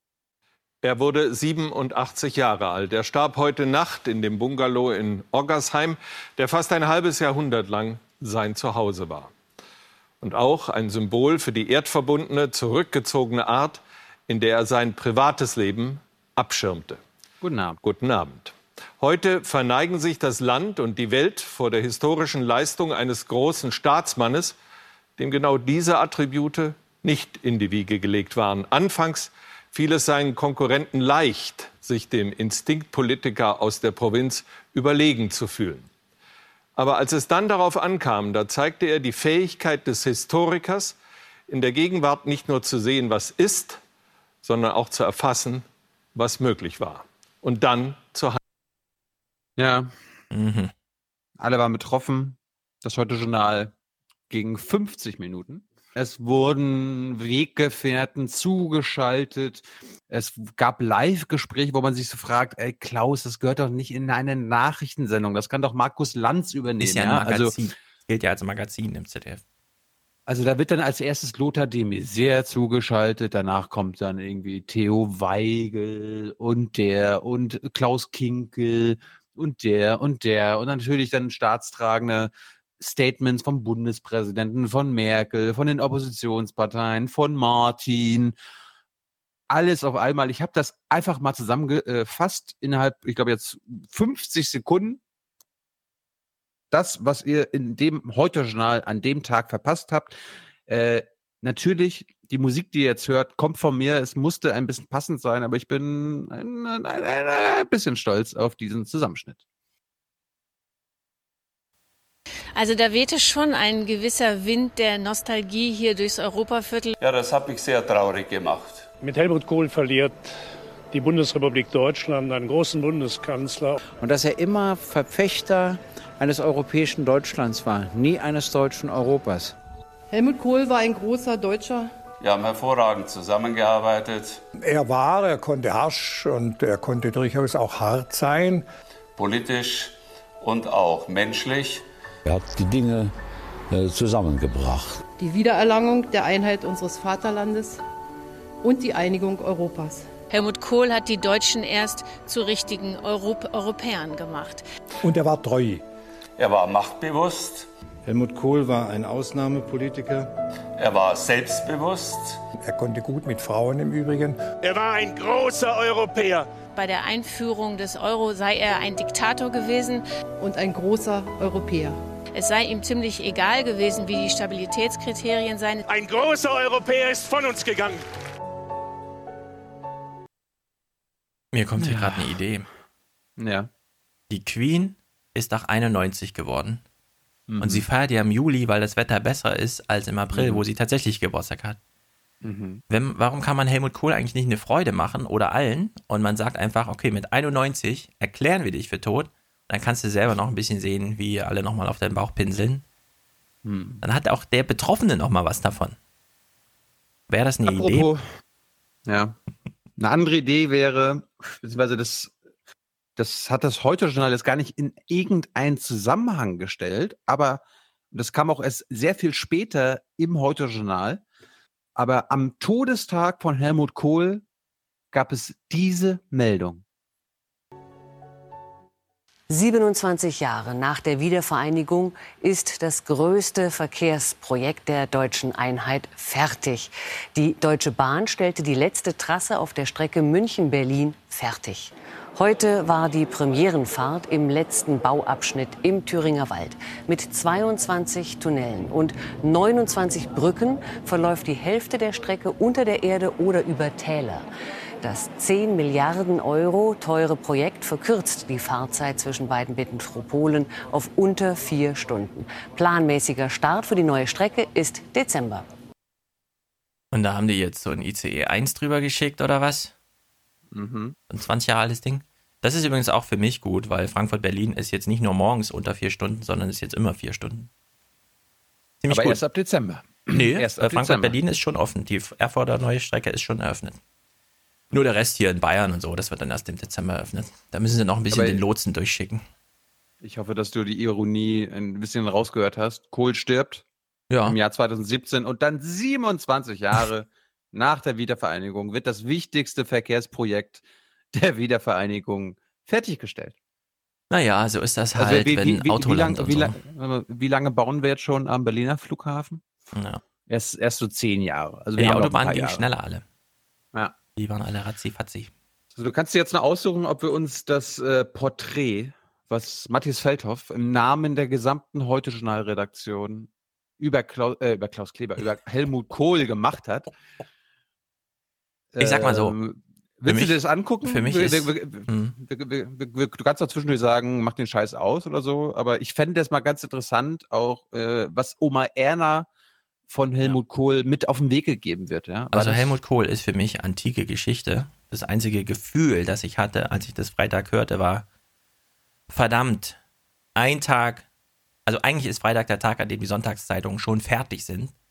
Sind alle zusammengerufen worden, Samstag, Blattumbau, komplett, Texte ran, los, schreib, schreib, schreib, schreib, schreib.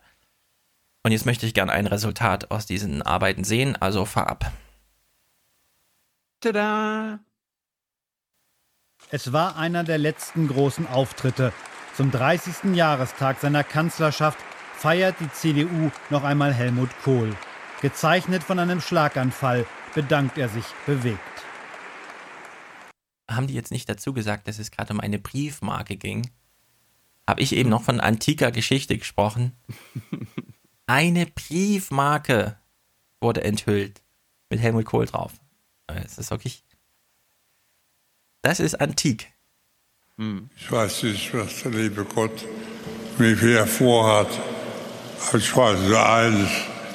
Ich will meine Möglichkeit bitte, bitte einbringen, um an dem großen Ziel voranzukommen. Das friedliche Europa.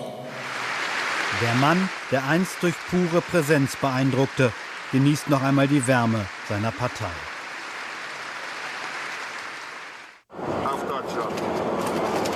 Februar Für 1990. Deutschland. Auf dem Rückflug von Moskau stößt Helmut Kohl auf Deutschland an. Der Kanzler hat zu. Die sind damals wirklich noch Zug gefahren, ja? Ja. Heute sitzen sie nur noch kurz mal im ICE für einen Wahlkampftermin, Peter Tauber oder so. Aber nicht mehr, um wirklich Weltgeschichte zu machen. Vor von Michael warte, warte hm? mal. ein paar Sekunden. Ich glaube, das war im Flugzeug. Wir hören mal kurz rein. Einmal die Wärme seiner Partei. Auf Deutschland. Februar 1990. Auf dem Rückflug von Moskau stößt. Helmut Kohl auf. Deutschland an. Der Kanzler hat zuvor von Michael Gorbatschow die prinzipielle Zustimmung zur deutschen Einheit bekommen. Auch wenn es noch Monate dauert, Kohl weiß, der Durchbruch auf dem Weg zur Einheit. Doch bevor er die Sensation verkündet, ein privater Augenblick. So, das ist jetzt für mich die beste Stelle des ganzen Films, äh, die ich gar nicht selbst kannte. Aber das ist so ein Moment, sowas äh, kennt man sonst aus der BBK. Machen wenn, das wir Hot, wenn das Hot Mic mhm. schon an ist, ja, passiert sowas. Gibst du mir mal das Wasser? In dem Raum, wo ich da war, so. Gib mir mal deine Hand. Gib mir mal deine Hand. Sagen, ja. Sehr gut. Sehr gut, sehr gut. Halt Eigentlich müssen wir uns besaufen jetzt. Ne? Die deutsche Einheit der Höhepunkt in der Kanzlerschaft von Helmut Kohl. Die friedliche Revolution in der DDR eröffnet die Chance, Kohl nutzt die historische Stunde, sein größter politischer Erfolg. Ein Traum geht für ihn in Erfüllung. Wenn ich darüber nachdenke, äh, glaube ich schon, dass wir sagen können, wir sind mit Gottes Hilfe und der Hilfe von einigen Freunden und mit Fortune äh, diesen Weg gegangen. Helmut Kohl, geboren am 3. April 1930 in Ludwigshafen, als jüngstes von drei Kindern. Schon sehr früh entschloss er sich in die Politik zu gehen. 1947 Eintritt. Ist das die Musik aus dem iPad GarageBand, äh, wenn man mit dem Finger auf den Violin so? Weiß ich nicht, Musik, Musik ist nicht von mir. Musik ist nicht von mir. In die CDU Rheinland-Pfalz. Mit 39 Jahren wird er Deutschlands jüngster Ministerpräsident. Wie weit es eine Durchgangsstation ist, vermag ich nicht zu sagen. Ich habe keinen Kalender der Macht oder der Positionen, die ich erringen möchte. Ich möchte schlicht und einfach jetzt meine Pflicht tun. Ich warte natürlich, dass mich der Ruf ereilt. Mhm. Ich hab das doch nicht im Kalender stehen. Oktober 82, ein Mann am Ziel. Helmut Kohl wird der sechste deutsche Kanzler. Herr Dr. Kohl, nehmen Sie die Wahl an. Präsident, ich nehme die Wahl an. Keiner war so lange Regierungschef wie Helmut Kohl. Ein Leben für die Macht und mit der Macht. Seine Kanzlerschaft auch geprägt vom Auf und Ab im Kampf gegen die Arbeitslosigkeit. Helmut Kohls Machtquelle die Partei. 25 Jahre war er der Vorsitzende der CDU, prägte und dominierte sie. Wer sich gegen ihn stellte, wie Heiner Geißler 1989, bekam seine Macht zu spüren und wurde bekämpft. Kohl, der Kämpfer. 1991 wird er in Halle mit Eiern beworfen. Er will sich wehren, seine Reaktion bezeichnend für sein Wesen. Ich weiß zwar, da gibt es ja Leute, die sagen, ein Bundeskanzler muss sich das gefallen lassen. Ich habe das nie begriffen. Ich bin nie davon gelaufen und äh, ich habe mich eben hingestellt und wenn ich den gekriegt hätte, hätte er auch eine Tracht bezogen. Ich weiß, dass das heutzutage alles auch pädagogisch ganz falsch ist. Er meint doch mit Tracht auch schönes Kleid, oder? Aber hier ging es mir nicht um Pädagogik, sondern was ich mir gefallen lasse und was ich mir nicht gefallen lasse. Die europäische Einigung ist sein Thema. Im Mai 1998 beschließen die Staats- und Regierungschefs die Einführung des Euro, Kohls letzter großer Erfolg. Dann im September 98 die Abwahl, das Aus für Kohl und die christlich-liberale Regierung. Die Union wird in dieser neuen Situation auch ihre Entscheidung treffen. Vielen Dank. Der Dicke, wie sie ihn in der Partei nennen, tritt ab. Ein Jahr später die Spendenaffäre. Kohls schwarze Kassen stürzen die CDU in eine tiefe Krise. Er stellt sein Ehrenwort über das Gesetz nennt die Spender nicht. Das waren deutsche Staatsbürger, die in gar keiner Branche etwas zu tun haben mit Regierungshandeln, die immer mir helfen wollten. Und ich habe nicht die Absicht, deren Namen zu nennen, weil ich mein Wort gegeben ja. habe. Das war, das war keine Korruption, das war Hilfe, finanzielle Hilfe unter Freunden. Also hm. ich, ich finde das, ich, das hätte gar nicht mal auftauchen müssen, ja. Das war doch schnell geklärt. Ja? Aber das, vielleicht, vielleicht gibt es irgendwelche Hörer, die äh, uns mal erklären könnten, warum Kohl nie diese Spender genannt hat und welche Spender das denn gewesen sein könnten. Na, naja. Waren ja, waren ja Deutsche. Die Parteispitze bricht mit Helmut Kohl. Er gibt seinen Ehrenvorsitz zurück, der Tiefpunkt in seiner Karriere. Juli 2001. Die schwerste Stunde im Leben von Helmut Kohl der Tod seiner Frau Hannelore. Sie litt an einer unheilbaren Krankheit und nahm sich das Leben. Im Abschiedsbrief an ihren Mann schreibt sie, ich danke dir für ein Leben an deiner Seite. 41 Jahre lang waren sie verheiratet. Nach dem Tod seiner Frau wird es stiller um Helmut Kohl. Zu seinem 75. Geburtstag wird er noch einmal von seiner Partei gefeiert. Er und die CDU haben sich versöhnt. Aber jetzt muss Oma Erna irgendwas Persönliches, muss Oma Erna jetzt trotzdem noch mit auf den Weg ge gebracht mhm. werden. Äh, haben wir da nicht irgend noch ein Thema, ein bunte Thema, äh, so Bildzeitungsthema oder so weiter? Na klar. Dankbarkeit ist die Erinnerung des Herzens. Und diesen Spruch möchte ich gerne übertragen auch auf mein Inneres.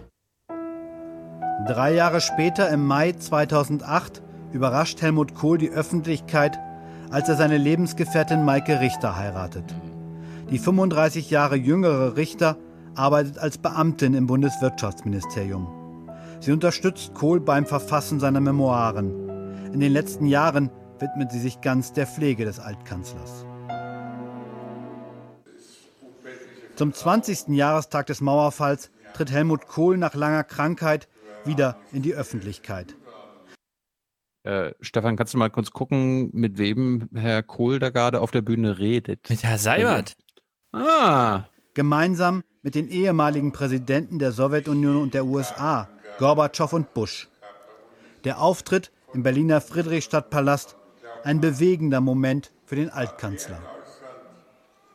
Ich habe allen Grund, allem Ärger und Verdruss stolz zu sein. Ich habe nichts Besseres, um stolz zu sein, als auf die deutsche Einheit stolz zu sein. 2012 der Friedensnobelpreis für die EU. Ratspräsident von Rompuy überreicht eine Kopie an Helmut Kohl. Dies sei auch sein Preis. Europa ist unsere Gegenwart, unsere Heimat und unsere Zukunft. Alles zusammen.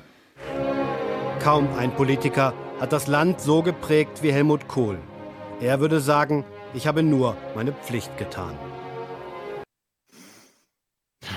Offensichtlich ist er ein ganz, ganz, ganz, ganz großer von uns gegangen, was auch so ist. Er ist eine historische Person, ist wahrscheinlich der äh, bedeutendste Kanzler von der Handlungstiefe, obwohl ich einen Willy Brandt uh, schon, obwohl ich da einen Willy Brandt schon als bedeutsamer sehen würde, der den, den Weg bereitet hat. Und es kam mir so in den letzten Tagen auch immer so vor, als ob Kohl dafür gesorgt hat, dass die Mauer gefallen ist, ja, als ob Kohl die Ostdeutschen, die auf die Straße gegangen sind, um ihr Regime zu stürzen, also ihm quasi den Weg bereitet hat, ja. Dabei du bist so Kohl, ein Träumer. Ach so. Ich habe es immer so verstanden, dass Kohl dann, nachdem die Mauer gefallen ist, erst aktiv geworden ist. Du musst das so sehen, dass damals die Ossis auf die Straße gingen und bei den Demos so eng Schulter an Schulter gingen, dass sie hofften, hoffentlich treffen mich die Kugeln nicht, sondern nur die anderen. Ah. Das ist halt der historische Zufall, den Kohl ah. dann genutzt hat. Kohl hat gehandelt. Alles andere war einfach nur der historische Zufall. So. Was ich aber auch interessant finde, bei diesen ganzen Kohl-Erinnerungen, Marco Bülow hatte gestern so einen Tweet. Ja, wenn jetzt alle Kohl so toll fanden, dann kann man ja jetzt einen Spitzensteuersatz wieder auf 53 Prozent anheben. Hm. Äh, es gibt ja ganz wenig, also immer so dieses, ach, der Kohl, das war noch ein Europäer. Und wir haben jetzt mehrere Ausschnitte gehört, wie er immer wieder Europa, Europa, Europa gesagt hat, mit den letzten Zügen seiner Kraft. Hat mal jemand sich die Mühe gemacht, journalistisch, und mal aufgezeigt, äh, wo so ein paar Dissonanzen zwischen Merkels Europa, also Merkel-Schäuble-Europa und Kohl-Weigel-Europa liegen? Psst, psst, ah, okay. Wir sollten nicht in Hypothesen sprechen. Ah, okay. ja, okay. Gut, gucken wir mal, was sonst noch in den Nachrichten war. Ich habe das mal zusammengefasst. Äh, wir fangen mal an. Äh, Katar, da war doch irgendwas. Was war das nochmal, was war da nochmal, Stefan? Katar ist jetzt isoliert. Was auch immer ja. das bedeutet. Hat aber offensichtlich nicht so große Folgen für manche Gewerbezwecke. Die USA und Katar haben ungeachtet der schweren Krise in der Golfregion ein Rüstungsgeschäft im Wert von 12 Milliarden Dollar beschlossen. Der Vertrag sieht die Lieferung von Kampfflugzeugen des Typs F-15 an den Golfstaat vor. Für den Verkauf hatte das US-Außenministerium im vergangenen November grünes Licht gegeben. So, jetzt, jetzt schimpfen natürlich wieder alle auf Trump. Ah. Aber äh, wir haben gerade, wir haben gerade gehört, im November 2016 war noch mal welche Regierung an der Macht, Stefan? Äh, äh, äh, äh Bush. Äh, es war da nicht Obama, oder? Hm, glaube ich nicht, glaube ich nicht. Was ich aber witzig finde, dass, dass Trump an einem Tag sagt, Katar ist jetzt zum Abschluss freigegeben und am nächsten Tag sagt er, na komm, wir lassen sie sich noch ein bisschen wehren. Ja. Gebt ihnen mal noch diesen Kampfflieger für 16 Milliarden und dann zack. Ja. Nächstes Thema, andere Seite, die bösen Russen, der böse Putin, der uns jetzt bestätigt, Putin ist unschuldig. Russlands Präsident Putin hat eine Einmischung seines Landes in den US-Wahlkampf erneut zurückgewiesen. In seiner traditionellen Bürgersprechstunde, die vier Stunden lang live im Staatsfernsehen übertragen wurde, sagte er, Russland sehe die USA nicht als Feind. Vielmehr strebe man eine Normalisierung der Beziehungen an, um beispielsweise im Syrienkrieg eine Lösung zu finden. Zudem verglich Putin den von US-Präsident Trump gefeuerten FBI-Chef Comey mit Edward Snowden und bot ihm Asyl in Russland an. Hm. Sehr gut. Direkt danach, die nächste Meldung war diese hier. Außenminister Gabriel hat die geplanten neuen US-Sanktionen gegen Russland scharf kritisiert. Gemeinsam mit Österreichs Bundeskanzler Kern wirft er den USA vor, den russischen Gasexport eindämmen zu wollen, um mehr amerikanisches Flüssiggas zu verkaufen. Das schade EU-Firmen. Nach US-Darstellung soll Russland mit den neuen Sanktionen wegen der Einmischung in die Präsidentenwahl in den USA und wegen der Annexion der Krim bestraft werden.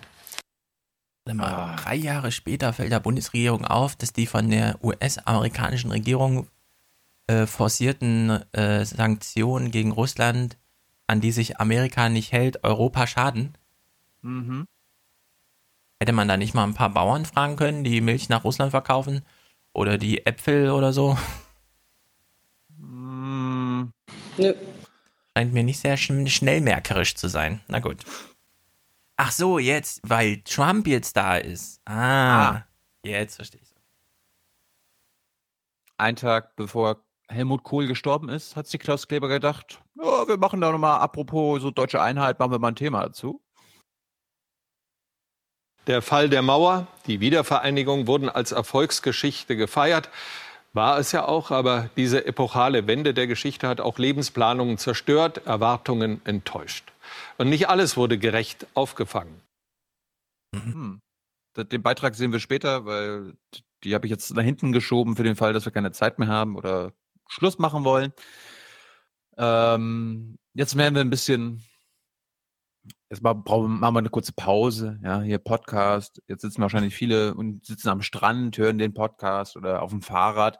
Steigt mal ganz kurz ab oder ihr fahrt im Auto, steht im Stau oder so weiter, fahrt mal ganz kurz ran. Wir entspannen mal ganz kurz mit Klaus Kleber.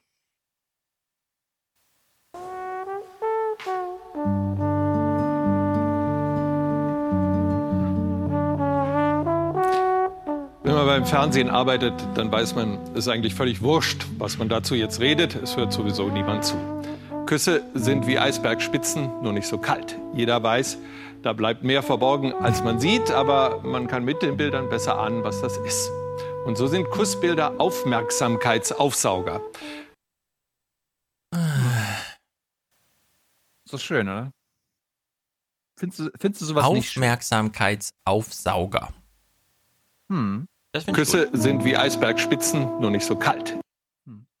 Ah, das ist einfach super super neue Soundboards oder Soundeffekte für mich, Klaus. Mhm.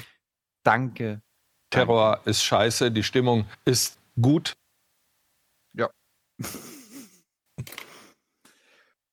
Gut, ähm, du hast ja vorhin schon angesprochen, äh, es gibt die Siegerehrungen, die ersten Siegerehrungen des Jahres äh, im deutschen Horse Race, nämlich in Schleswig-Holstein und in Nordrhein-Westfalen. Wenige Wochen nach den Landtagswahlen haben in Schleswig-Holstein CDU, Grüne und FDP den Koalitionsvertrag unterschrieben. Ziel sei, so der designierte CDU-Ministerpräsident Daniel Günther, Ökologie und Ökonomie zu verbinden. Einen ebenfalls 100 Seiten starken Koalitionsvertrag präsentierten in Nordrhein-Westfalen CDU und FDP, die derzeit einzige schwarz-gelbe Koalition auf Landesebene mit nur einer Stimme Mehrheit. Na dann, herzlichen Glückwunsch zu der einen Stimme. Guter Vorbote für NRW. So, jetzt gucken wir mal nach Großbritannien. Kannst du deinen Clip schon mal bereithalten? Wir äh, es kommt mir jetzt so ein bisschen so vor, als ob äh, die, die Korrespondenten des ZDF nicht in London sind, sondern in irgendeinem südamerikanischen Land, wo irgendwelche vorrevolutionären Stimmungen einzufangen sind, weil der Beitrag beginnt so. Sie wollen Antworten, jetzt, sofort. Eine Gruppe von Anwohnern stürmt das Bezirksrathaus in Kensington. Mörder, Mörder, schreien sie, machen die Aufsichtsbehörden laxe Vorschriften, Profitgier verantwortlich für den Tod von möglicherweise bis zu 100 Menschen. Die Stimmung kippt. Erst war das Feuer, dann der Schock, der Schmerz, nun kommt die Wut. Gerade trauern wir, aber darunter schwelt großer Zorn. Wir wollen, dass jemand zur Rechenschaft gezogen wird. Besorgt sofort das Geld für Sprinkleranlagen für jedes Hochhaus im Land. Es reicht nicht, dass es die nur in den Häusern der Reichen gibt. Hm. Ja. Hm. Diese Reichen, was sagen die eigentlich so? Wir hören mal rein. Die Queen und Prince William besuchten heute das Viertel, sprachen mit Betroffenen. Sie blieben unbehelligt. Die Wut richtet sich gegen die Regierung, vom Bezirk bis zur Premierministerin. Theresa May hastet, abgeschirmt vor wartenden Anwohnern, in die Sicherheit ihrer Limousine. Zuvor hatte sie in einer Kirche in Kensington Überlebende getroffen, fünf Millionen Pfund Soforthilfe versprochen. Ich habe eine öffentliche Untersuchung angeordnet, aber es geht nicht nur darum, die Verantwortlichen zu finden, es geht auch darum, sicherzustellen, dass die Unterstützung sofort ankommt. Gut, die Reichen kümmern sich, hm. dann ist das, ist das Volk doch jetzt wahrscheinlich wieder äh, beruhigt, oder? Doch es hilft nichts. Am Abend kommt die Wut im Regierungsviertel an. Gerechtigkeit für Grenfell rufen die Demonstranten und May muss gehen. Betroffene der Katastrophe und Regierungskritiker haben einen gemeinsamen Nenner gefunden. Ihre wütende Klage, es werde zu viel gespart im Land, und zwar immer nur an den Armen. Die Regierung ist schuld. Seit Jahren wird einfach nicht genug Geld in Wohnraum gesteckt. Nur die Armen leben in Sozialwohnungen und der Regierung sind die völlig egal. Die lassen die Sozialwohnungen verkommen. Diese Wohnungen sind überbelegt, dreckig, überall liegt Müll herum. Diejenigen, die so etwas geschehen lassen, sind für diese Katastrophe verantwortlich. In ihrem Schmerz verlangen die Betroffenen Antworten, Hilfe, neue Wohnungen, eine andere Politik. Und Geduld kann man von ihnen nicht verlangen. Tatsächlich. So, war natürlich auch ein ARD-Thema. Äh, es gibt dieses Bild, habe ich bei Boing Boing auf Twitter gesehen. Das ist ein größer Schriftzug Au, äh, Austerität und das I ist ersetzt durch diesen abgebrannten Turm. Es war perfekt, ja? genau so muss man sehen.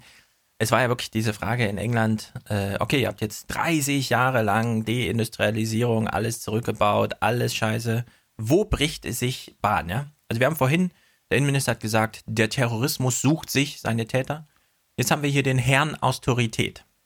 Ja, der, bei dem die Frage ist, wo bricht denn äh, das Monster sozusagen die, die Erdkruste auf und schlägt mal alles kurz und klein, ja? Also wie so, so Krieg der Welten-Style irgendwie. Und wir wissen jetzt, äh, wie sowas aussieht, Austerität. Ist dieser Turm, ja?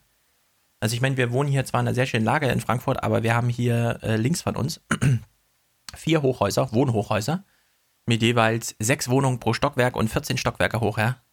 Hier hat es auch mal gebrannt, vor drei Wochen. Ich saß hier und habe mich gewundert, eine Stunde lang fahren nur Feuerwehr und so an mir vorbei. Ich dachte, es ist irgendwie so ein mega riesig großer. Nee, es hat einfach nur im dritten Stock gebrannt. Man konnte es löschen, es hat nicht übergegriffen, einfach nur Löschwasser ist runtergeflossen, war der größte Schaden. Niemand kam äh, zu Tode, niemand kam zu Schaden, nichts. Ja. Wenn so ein Haus so brennt wie in London, ne, boah, das, also man kann sich das als Ereignis so gar nicht vorstellen. Man weiß nicht, wie man darüber denken soll. Das ist wirklich, das, äh, man hat sowas im Fernsehen noch nicht gesehen, ja. Wir sind wieder bei diesem, wir sehen hier Nachrichten, für die wir keine Entsprechung aus Filmen kennen, außer völlig übertriebenes, was weiß ich, 2012 hier vom Dingsterbums oder so. Also wir hören mal kurz äh, in den AD-Bericht zum Thema rein und danach kommt ein sehr interessanter Clip von der BBC. Auch am Abend brennen noch einzelne Feuernester. Mit jeder Stunde sinkt die Wahrscheinlichkeit, Vermisste lebend wiederzufinden. Kurz vor 1 Uhr nachts Ortszeit wird der erste Notruf abgesetzt. Die Feuerwehr trifft Minuten danach ein. Da hat sich der Wohnhausbrand schon rasant ausgebreitet. Später bestätigt die Feuerwehr, dass es Tote gibt und dass mehrere Verletzte in Krankenhäusern behandelt werden. In 29 Jahren, die ich jetzt für die Londoner Feuerwehr arbeite, habe ich so ein Feuer noch nie gesehen. Und ich habe schon große Feuer löschen müssen. Es wird selbstverständlich eine umfassende Untersuchung geben. Aber zum jetzigen Zeitpunkt wollen wir keine Aussagen über die Gründe und die Ausbreitung des Feuers machen. Bei denen, die in dieser Nacht ihre Angehörigen und ihr Zuhause verloren haben, mischt sich unter die Trauer schnell auf Wut. Schon vor dem Brand hatten sich Bewohner des Gebäudekomplexes auf einem Internetblog über Sicherheitsmängel beim Brandschutz beschwert. Wir haben häufiger darüber gesprochen, dass das Schlimmste wäre, wenn eine Tragödie passieren würde. Und erst dann die Leute aufwachen und das Ausmaß dieses Missmanagements zutage tritt. Die Baufirma, die die Sanierung des Gebäudes erst letztes Jahr abgeschlossen hatte, erklärt heute, alle Sicherheitsstandards seien eingehalten worden. Und doch, eine Frage wird immer lauter. Wieso verbreitete sich das Feuer so rasant in einem frisch renovierten Gebäude? Die Regierung will nun Sicherheitschecks bei Gebäudekomplexen durchführen, bei denen ähnliche Renovierungen gemacht wurden. Und Sedikan, der Londoner Bürgermeister, verspricht Aufklärung. Ich kann Ihnen vergewissern, dass es eine unabhängige Untersuchung geben wird. Und wir müssen sicherstellen, dass daraus gelernt wird. Ja, anders, anders als in Deutschland bei dem äh, Geflügeltransporter mit 70 Toten, kommt man hier gar nicht drum rum, zu sagen, okay, das hätte man verhindern können, na nicht indem die Baufirma irgendwas macht, sondern das große politische Bild. Ja, Austerität, keine Standards für niemanden, alle werden da reingepfercht. Ich meine, die Todeszahlen gibt es ja noch nicht. In dem Turm leben locker 500 oder 600 Leute und es ist von unten hochgebrannt und es gab ein Treppenhaus und zwei Fahrstühle und jetzt heißt es irgendwie, na, 100 Leute sind gestorben. Na, da bin ich mal gespannt, wie die eigentliche Zahl aussieht. Jetzt haben wir die Situation, dass hier BBC-Reporter einfach mal losfahren zu diesen Demonstrationen mit dem Auftrag, ja, fang doch mal ein paar O-Töne ein. Und ohne das Mindestmaß an Verständnis, worum es hier geht, fahren sie dann dahin und stellen die blödeste Frage überhaupt zu Menschen, die hier gerade ihre Freunde und Nachbarn verloren haben und der Turm brennt immer noch und sie wissen, heute Nacht schlafe ich 50 Meter weiter in dem anderen Turm, was ist mit dem eigentlich? Ach, das ist genauso gebaut und da gibt es auch nur Treppen, ein Treppenhaus und so weiter.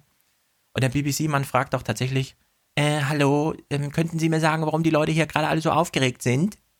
Und darauf kriegt er jetzt mal eine ordentliche Antwort. Ist leider nur von einem äh, Telefon abgefilmt und auf Twitter geteilt, aber reicht.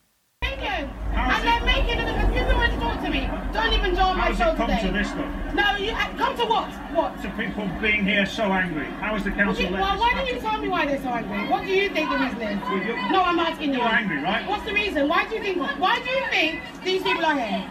You've seen the news in the last few days. Why don't you answer my well, question? Answer your own question. Answer your question.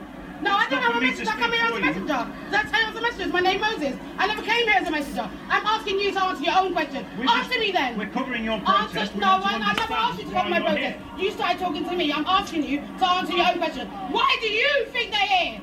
Clearly, why do you? Well, then why ask me a stupid question? Yeah, yeah. So geht's. Das ist Medienkompetenz 100%, ja? Kriegst eine Frage gestellt, die du dumm findest, sag dem Typ, dass die Frage so dumm ist, dass man sich fragt, bist du, leben wir gerade in derselben Realität oder ja. kommst du hier aus irgendeinem so BBC Underground mal kurz hoch, um hier einen O-Ton einzufangen? Ja, also es ist wirklich perfekter Moment. Äh, in England ist man ja mittlerweile so weit, dass es da ähm, dass da eine oder andere Linien überschritten worden und man das nicht mehr einfach so eingefangen kriegt, weil die Newsnight besonders solide durchläuft oder so. Sehr gut. Da passiert was in Großbritannien. Mhm. Und die wollen vor allem diesen scheiß Brexit endlich haben. Europa soll sich da jetzt nicht falsche Vorstellungen machen. Mhm. Obwohl, ich glaube, das erst mit dem Brexit, wenn, wenn er wirklich durch ist. Gut, äh, wechseln wir mal Thema.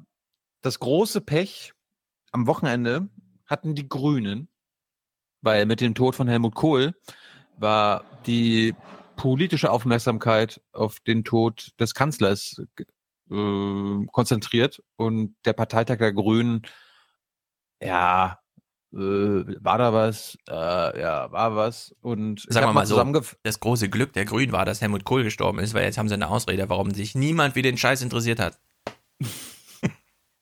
Ich habe mal zusammengefasst, was am ersten Tag bei den Grünen passiert ist, äh, ist natürlich jetzt von mir zusammengeschnibbelt, aber ich glaube, das ist wahrheitsgemäß. Es ist ein Tag der Inszenierungen. Deshalb soll hier in Berlin das Steuer herumgerissen, die Partei von verzagt auf angreifen umgepolt werden. Die Bundestagskandidaten kommen auf die Bühne, sollen dem Parteivorsitzenden nicht nur fürs Fernsehbild den Rücken stärken. Die Antworten auf die großen Probleme unserer Zeit, sie kommen nicht aus der Vergangenheit, sie müssen aus der Zukunft kommen.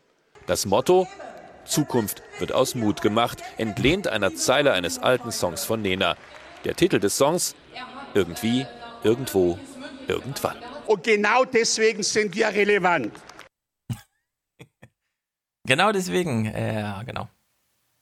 Das war es von den Grünen. Ich weiß nicht, ob wir uns in der nächsten Folge nochmal mit dem Grünen Parteitag befassen. Das muss Stefan entscheiden.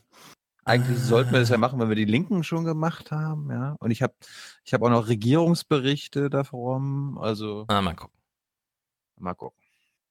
Gut. Ähm, also ich meine, ähm, äh, vielleicht hat ja ein Hörer eine gewisse Erwartung an die Grünen, dann kann er das mal kurz formulieren und dann können wir vielleicht auf diese Erwartung eingehen anhand von Clips oder so. Ich, ich möchte meinen, ich möchte meinen, dass ein großer Anteil unserer Hörer Grünen wählen. Gut, äh, kommen wir mal zu Frank Bethmann, unserem äh, Börsenexperten beim ZDF. Der hat jetzt nämlich gute Nachrichten für uns. Genau, äh, denn in Europa gab es einen Durchbruch ein europäisches Zeichen, wo Helmut Kohl gesagt hätte, das ist mein Europa. Denn ab sofort können wir überall in Europa miteinander telefonieren, als ob ich mit Stefan von Berlin nach Frankfurt telefoniere. Scheißegal. Alles super. Keine Ausnahmen. Oder? Es war ein jahrelanger Kampf. Klappt das nun oder gibt es wieder Ausnahmen? heißt ein jahrelanger Kampf, es war ein jahrelanger Sieg. Jedes Jahr wurden die Scheißdinger abgeschafft, die Roaming-Gebühren. Wirklich, war großartig, also wirklich, das war großartig. Es gibt wieder Ausnahmen und darüber sind Verbraucherschützer auch sehr ungehalten. Und dennoch muss man sagen, gerade jetzt, wo die Sommerferien wieder anstehen, das Handytelefonieren im europäischen Ausland wird nun deutlich günstiger.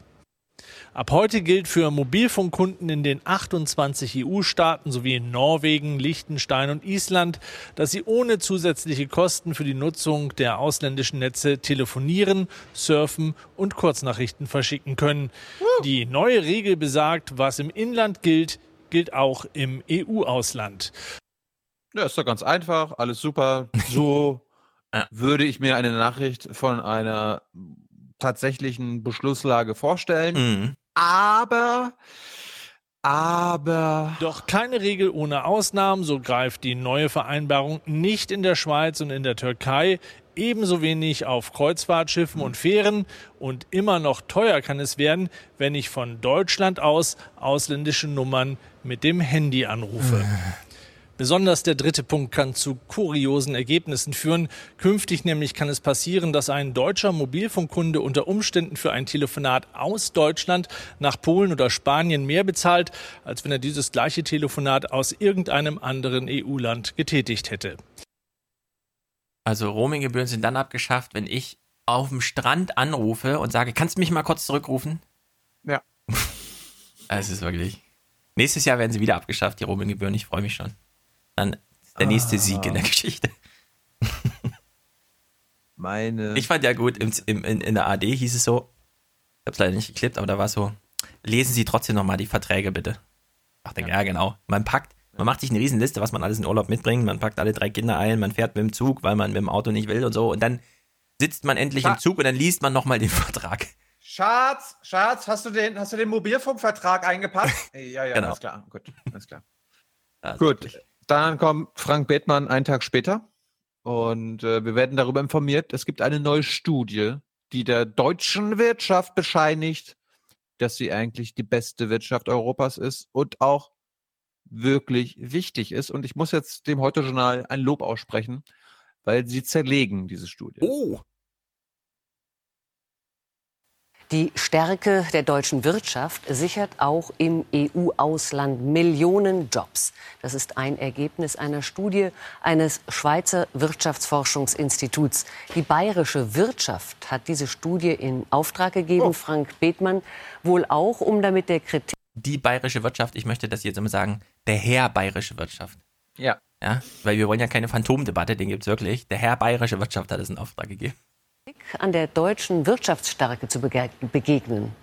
Ja, das ist richtig. Die heimische Wirtschaft wehrt sich. Und es wäre ja auch Quatsch zu sagen, wir sind so erfolgreich, wir fertigen jetzt mal schlechtere Produkte an. Simple Aussage der Studie, weil die deutsche Wirtschaft so erfolgreich ist, benötigt sie auch viele Vorleistungen, also Bleche, Getriebe, Schmierstoffe aus dem Ausland. Und diese Importe schaffen Jobs in unserem ja, aber für die Rohstoffe gibt es doch gebundene Preise. Wo ist denn jetzt das Problem schon wieder? Unseren Nachbarländern. Größte Profiteure laut Studie sind die Niederlande, Frankreich, Belgien, gefolgt von Italien, Polen und Tschechien. Insgesamt sorgt der starke deutsche Konjunkturmotor in den übrigen EU-Staaten für 4,8 Millionen Arbeitsplätze. Ja. Zur Wahrheit, und das bezieht sich jetzt nicht auf die Studie. Ich muss den Clip kurz unterbrechen. Sieg! Jetzt können wir weiter gucken. Studie zählt aber eben auch, dass ein kontinuierlicher großer Handelsbilanzüberschuss wie in Deutschland Jahr für Jahr produziert, für Defizite bei den anderen sorgt. Frankreich beispielsweise, einer der großen Profiteure, laut Studie weist gegenüber Deutschland 2016 trotzdem ein Defizit von 48,1 Milliarden Euro aus. Frankreich liefert also nicht genug Produkte nach Deutschland, weil es umgekehrt sehr viel mehr aus Deutschland kauft. Wer aber mehr kauft, als dass er verkauft, der muss Schulden machen und das ist auf Dauer nicht gut. Also der Herr Bayerische Wirtschaft, ja, hat sich eine hm. Studie anfertigen lassen, in der mal aufgezählt wird, wie viel Deutschland so importiert, um ein Gegengewicht in der öffentlichen Meinung zum Exportüberschuss zu machen. Nein, nein, nein, wie die deutsche Wirtschaft exportiert, beziehungsweise durch äh, im Ausland genau. gefertigte Teile oder so weiter. Die dann importiert die werden. Da, ja, aber da entstehen ja Arbeitsplätze. Ja, so, super, ne? super, super, super, super. Grandios, grandios. Ah. das ist doch. Ach, wir sind so, wir sind tired of winning, finde ich. Ja. ja. Da kann man, da kann man doch wirklich sagen, also bei dieser deutschen Wirtschaft. Und wir sind stolz darauf, Deutsche zu sein. Sowas von. Sowas apropos, von. Apropos Deutsche sein, apropos DDR. Wir hatten es ja vorhin schon mit Klaus Kleber. Äh, ein Tag vor der, vor dem Tod Helmut Kohls gab es diesen Beitrag und den gucken wir uns jetzt in Gänze an, weil ich fand, das war ein relevanter Beitrag, weil äh, vielleicht hat sogar Oma Erna, vielleicht ist Oma Erna sogar betroffen.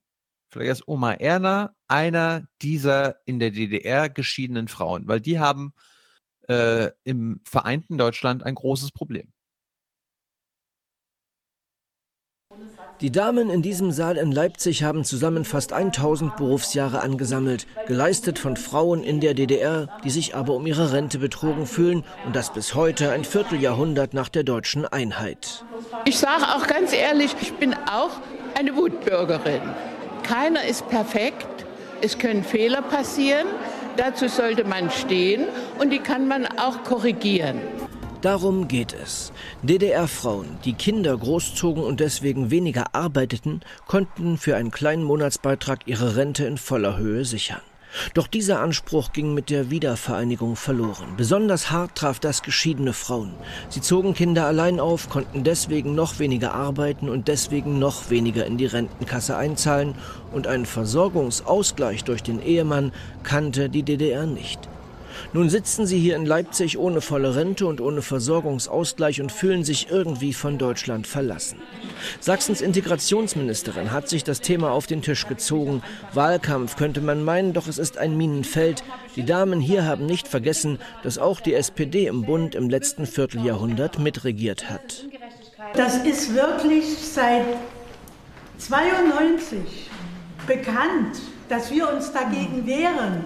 Und jetzt sagen Sie, naja, und wir haben das jetzt aufgegriffen, das ist doch nicht glaubhaft. Mit den geschiedenen Frauen kämpfen derzeit noch 17 Berufsgruppen um ihre vollen Rentenansprüche. Eisenbahner, Tänzer, Altenpfleger, Krankenschwestern oder Bergleute.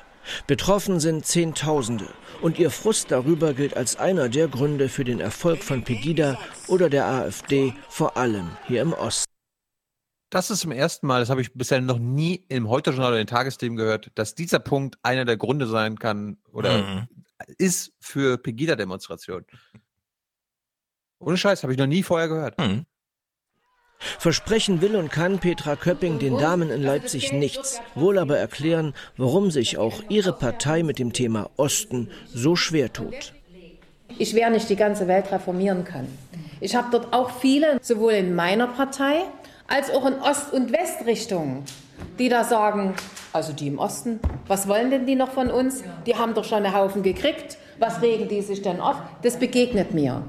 Einstmals waren 800.000 Frauen von der Regelungslücke betroffen. Inzwischen ist bereits über eine halbe Million von ihnen gestorben.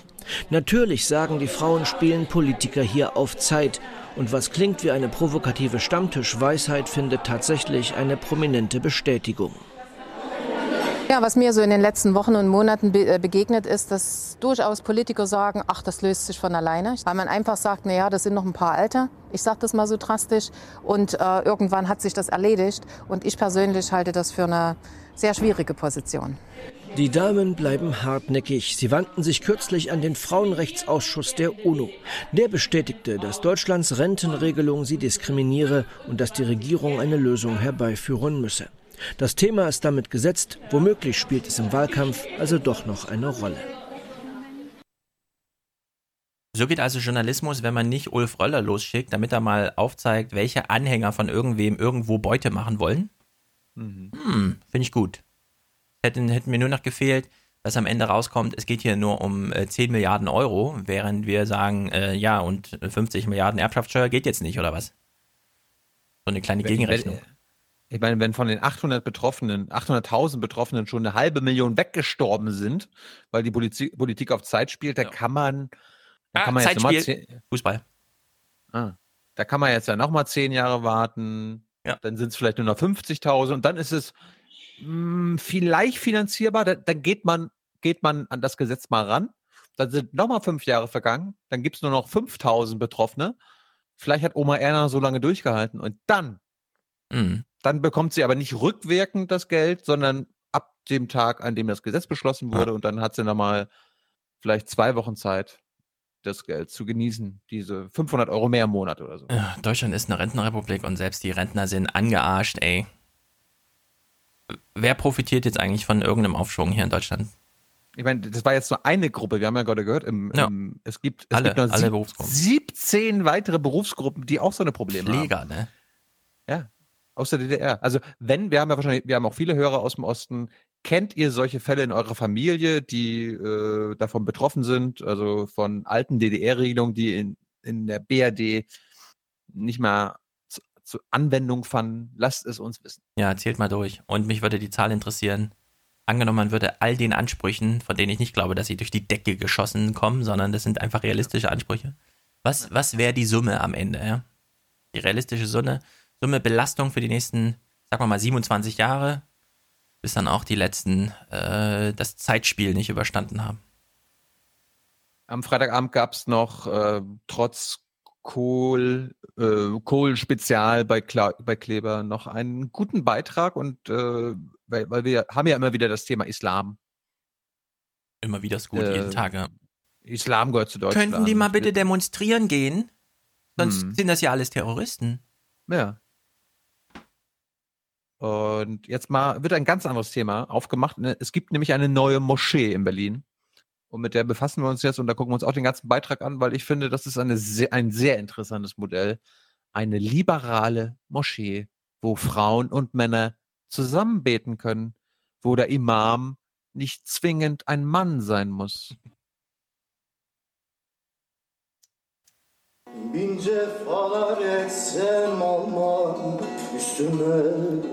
Ein besonderer Tag klingt aus mit kurdischer Sufi-Musik. Besucher und Gemeindemitglieder sind froh über einen kurzen Moment der Besinnung. Heute haben alle ein kleines Stück Geschichte geschrieben, waren dabei, als die erste liberale Moschee in Berlin gegründet wurde. Vor allem die Muslime erreichen, die genauso denken, die genauso viel und diesen Traum haben, liberal zu sein, frei zu sein, mit der Gleichberechtigung. Alles, was wir hier präsentieren. Ich finde es wundervoll, dass wir eine Moschee haben, wo ähm, ein anderer Geist wegt, ein liberaler Geist. Das ist das Verdienst von Sairan Atesh.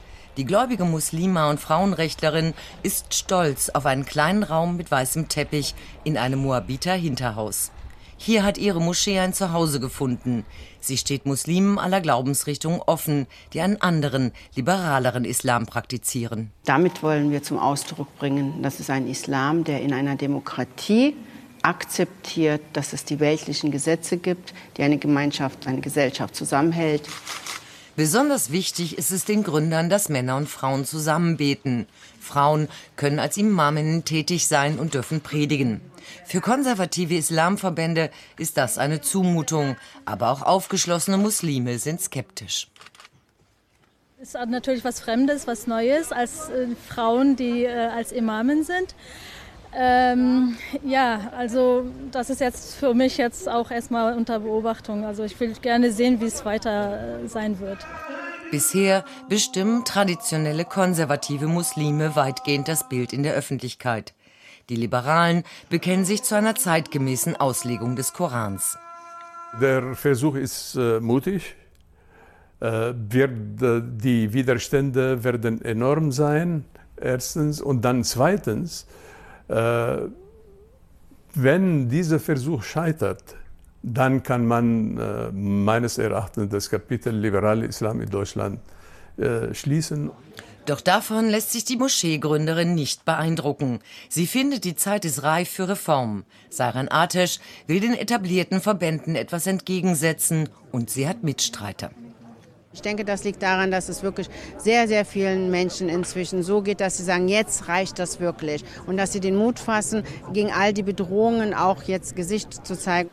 Noch finanzieren die Gründer alles selbst. Jetzt hoffen sie auf Spenden, damit aus dem kleinen Raum in Zukunft vielleicht eine richtige Moschee werden kann. Ja. Ähm, die finanzieren das alles selbst, weil Kirchensteuer gibt es dafür nicht, oder was? Ja, äh, Staat und Kirche sind in Deutschland getrennt. Ah, so, okay. Andere Äh, Frage. dass, dass, dass das Finanzamt die Kirchensteuer eintreibt, ist ein historischer Zufall. Er ist einfach nur Amtshilfe. Wenn, wenn jetzt der Herr da sagt, ja, wenn das scheitert, wenn diese Moschee scheitert, dann ist der liberale Islam in ganz Deutschland gescheitert. Was meint er damit? Ist, Was meint er damit genau? ja, wenn, wenn diese liberale Moschee in einem Hinterhof in, in Moabit scheitert, dann, dann ist Also alles wenn, vorbei. wenn, wenn der Euro scheitert, scheitert Europa und wenn der Journalismus scheitert, scheitert die Demokratie. Und äh, Burmeier hat gestern auf Twitter geschrieben, wenn meine Partei scheitert, scheitert auch das Land. Also wenn die SPD scheitert, scheitert Deutschland. Und wenn diese Moschee scheitert, dann scheitert auch der liberale äh, Islam in Deutschland. Ich lebe ja hier in Frankfurt. Du in Berlin, wir sind quasi in Käseglocken, in denen man, also wenn ich jetzt zum Kindergarten meiner Töchter gehe, ja, 50% Ausländeranteil. Und damit sind Ausländer im Sinne von wirklich kein deutscher Pass und so gemeint. Ich habe noch nie einen Muslim getroffen, dem das irgendwie wichtig war, was blöde Koran, Moschee, irgendwas und so. Also scheint es irgendwo zu geben, wahrscheinlich auf der anderen Seite der Stadt. Aber kann es nicht sein, also ich wage jetzt eine ganz mutige Deutung, kann es nicht sein, dass die Muslime hier in Berlin einfach ein Kulturzentrum äh, gegründet haben, dass sie dann auch noch Goethe-Moschee nennen? Und dass das hier gar nicht so viel mit äh, Gott und so zu tun hat, sondern dass es einfach eine Begegnungsstätte ist und es Kategorien wie Scheitern hier gar nicht so sehr gibt, weil wann ist es gescheitert, wenn irgendwie der Grillabend nicht stattfindet oder was sind so die Kategorien fürs Scheitern? I know nothing. We, the media. No, nothing, genau. Das ist ja wirklich, also gut, dass es thematisiert wurde. Hm. Jetzt weiß man, wo man hingehen kann, falls man einfach Langeweile hat. Da wird einem geholfen. Gut. Gut, das war's von mir. Das, war, das war's von uns, oder? Ja, ich habe hier nichts mehr, ist alles abgeräumt. Gut. Aber es sind ja auch drei Stunden um. Okay. Hm, gut. Gut, das war's von uns. Äh, Wir brauchen für Folge 214 noch Produzenten, Ja. Unterstützer und natürlich Präsentatoren. Präsentatoren wäre doch mal wieder gut, das wäre mal was. Dieser, dieser, Ja. ich habe gedacht, der nächste Monat ist schwach, wegen Urlaub und so, aber auch dieser Monat ist ein bisschen grenzwertig. Ja. Aber wir danken natürlich allen, die trotzdem an uns denken, obwohl sie sich im Fahrrad, Fahr äh, im Urlaub Fahrräder für 300 Euro die Woche ausleihen, nur damit sie auch mal E-Motor fahren können zur Entspannung. Ja. In der Hinsicht haut die Kohle ruhig raus, aber bald auch mal wieder an uns denken. Haut auch die Bewertungen raus, geht auf iTunes oder überall da, wo ihr euer Podcast abruft, äh, abruft und bewertet diesen Podcast äh, positiv. Äh, hinterlasst eine Rezension und äh, Junge Naiv könnt ihr natürlich auch bewerten. Es gibt den, die neue Folge mit Michael Lüders, zwei Stunden lang. Mhm. Sehr zu empfehlen. Und am Sonntag äh, kann ich euch schon mal vorausschicken, gibt es ein Interview mit Safsan Schäble. Ja, da haben sich ja schon viele drauf gefreut. Sehr gut. Okay, Leute, dann macht's Was? gut. Bis dann. Ciao, ciao. Gut. Good night and good luck. Terror ist scheiße, die Stimmung ist gut. Küsse sind wie Eisbergspitzen, nur nicht so kalt. Okay, macht's gut, Leute.